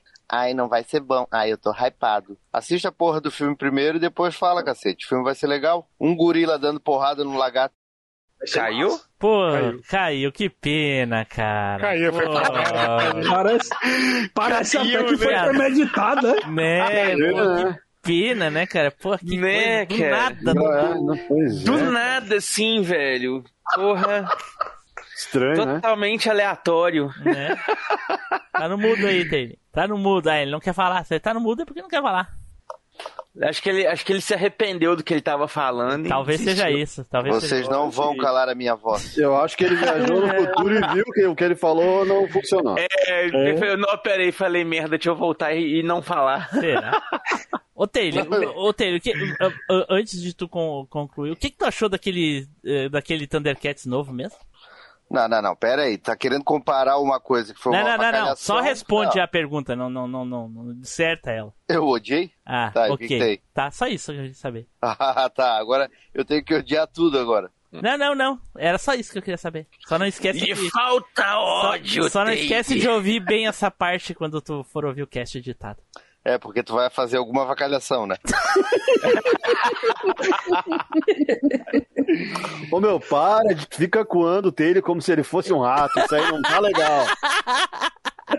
Cara, agora eu tô numa situação meio complicada aqui, Eita. porque, né, os filmes que eu queria falar foram falados. Eita, pô, então tu deu sorte, Bem né? Já pensou, se eu, já pensou se eu agora ele- decido chamar outro na tua frente agora? Agora ele vai Não falar é, rapaz. ele nunca viu. Não, não. Aí eu vou falar então de um filme aqui que a temática principal do filme não é o bicho gigante, mas aparece um bicho gigante que dá muito trabalho, que é o 20 mil léguas submarinas. Que aí tem uma cena do filme lá, que eles estão debaixo d'água lá, que aparece o mega polvo. E aí eu conto a história, né, do Capitão Nemo e da Nautilus, que é um submarino lá, super pra época, super tecnológico e tal. E eles estão lá debaixo, lá, as 20 mil léguas submarinas, e chega uma hora que eles encontram com um, um, polvo que vive nas águas mais profundas lá do negócio, e o polvo é maior do que o submarino, sabe? E aí eles passam muito cagaço para poder tá, Edu, fugir do negócio coisa. e tal. O nome do filme é O Polvo Gigante? Não, é Não, 20 mil as léguas 20 submarinas. mil léguas submarinas. É o polvo com 15 tentáculos e maior do que uma montanha? O nome do filme? Não, mas é o filme que tem Então- um animal. É um então não filme vale. com um Não, animal não. gigante, ó. Não. A pauta não é filmes com animais gigantes, é filmes É. de animais gigantes. Não, Ou com seja, animais o gigantes. Tá aqui, filme ó. Tem que ser sobre o animal gigante. Eita, não passou no teste do fiscal. Faz sentido falar de um bicho que apareceu por aparecer e é isso aí. Olha, Não foi apareceu sem por aparecer. É o principal ser- momento Não, do filme. Ele tem que ser a estrela do filme. É, ele aparece cinco minutos. É, parece pouco tempo. Aí, viu? Aí o Edu olha pra lista Então, dele, não tem então, mais então, ninguém. Eita, não, tem mais, mas aí a régua não dá. O filme é de 2002. Pode? Pode. Russo, sapeca aí, Russo, vamos lá. Tô louco pra saber o teu filme de polvo biônico aí. Nossa, sobrou muito pouca coisa, mas Eita, vamos lá, porra. cara. O Mecha Godzilla não vale.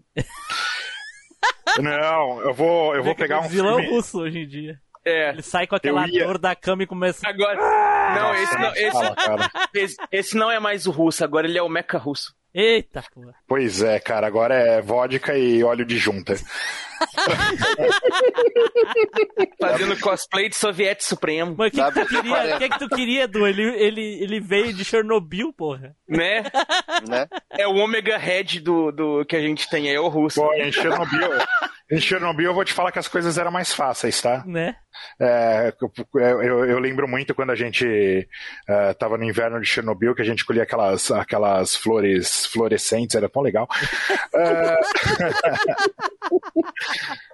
O, o Russo vai acabar vindo com uma história real de algum animal que tinha perto da casa dele que era gigante. Durante a noite passava aquelas coisas piscando, o- as pessoas diziam pro russo, olha que bonito, vagalumes. O russo, não, aqui são morcegos radioativos. Né? bonito, na verdade, era o, o, o porquinho que eu tinha, ele era verde, cara, ele brilhava, era muito legal. Três olhos. Porra. E seis patas, mas tudo bem. Alimentou bem a família, viu? Eram seis, né? Eram seis Ah, era seis né, patas, cara? você tirava, crescia, É, vai lá. você tirava, crescia, alimentou a família por anos. Meu Deus do céu. Cara, isso- em algum lugar isso tá muito errado. Ai, ai. Eu vou falar Respeito do filme, filme. A Invasão das Tem Aranhas que falar com Gigantes. propriedade. Pera aí que agora tá chovendo lá, daí o Edu tá com lag do cão de novo. Vai lá, Edu, Tá, ele começa. três dias depois. É. Eu tô falando de propósito. Ah, ok. Maldito. Eu vou falar do filme. É aquela coisa de interromper quando ele vai falar, sabe? tá bom, parei, Esse, parei. esse- esse maldito vem Agora eu parei, fala- sério, parei. Esse, esse- esse maldito fala de um filme que não vale nada e aí quer atrapalhar o meu, né? Claro E que aí, daí ele sabe que o sucesso é garantido da tua parte. Obviamente.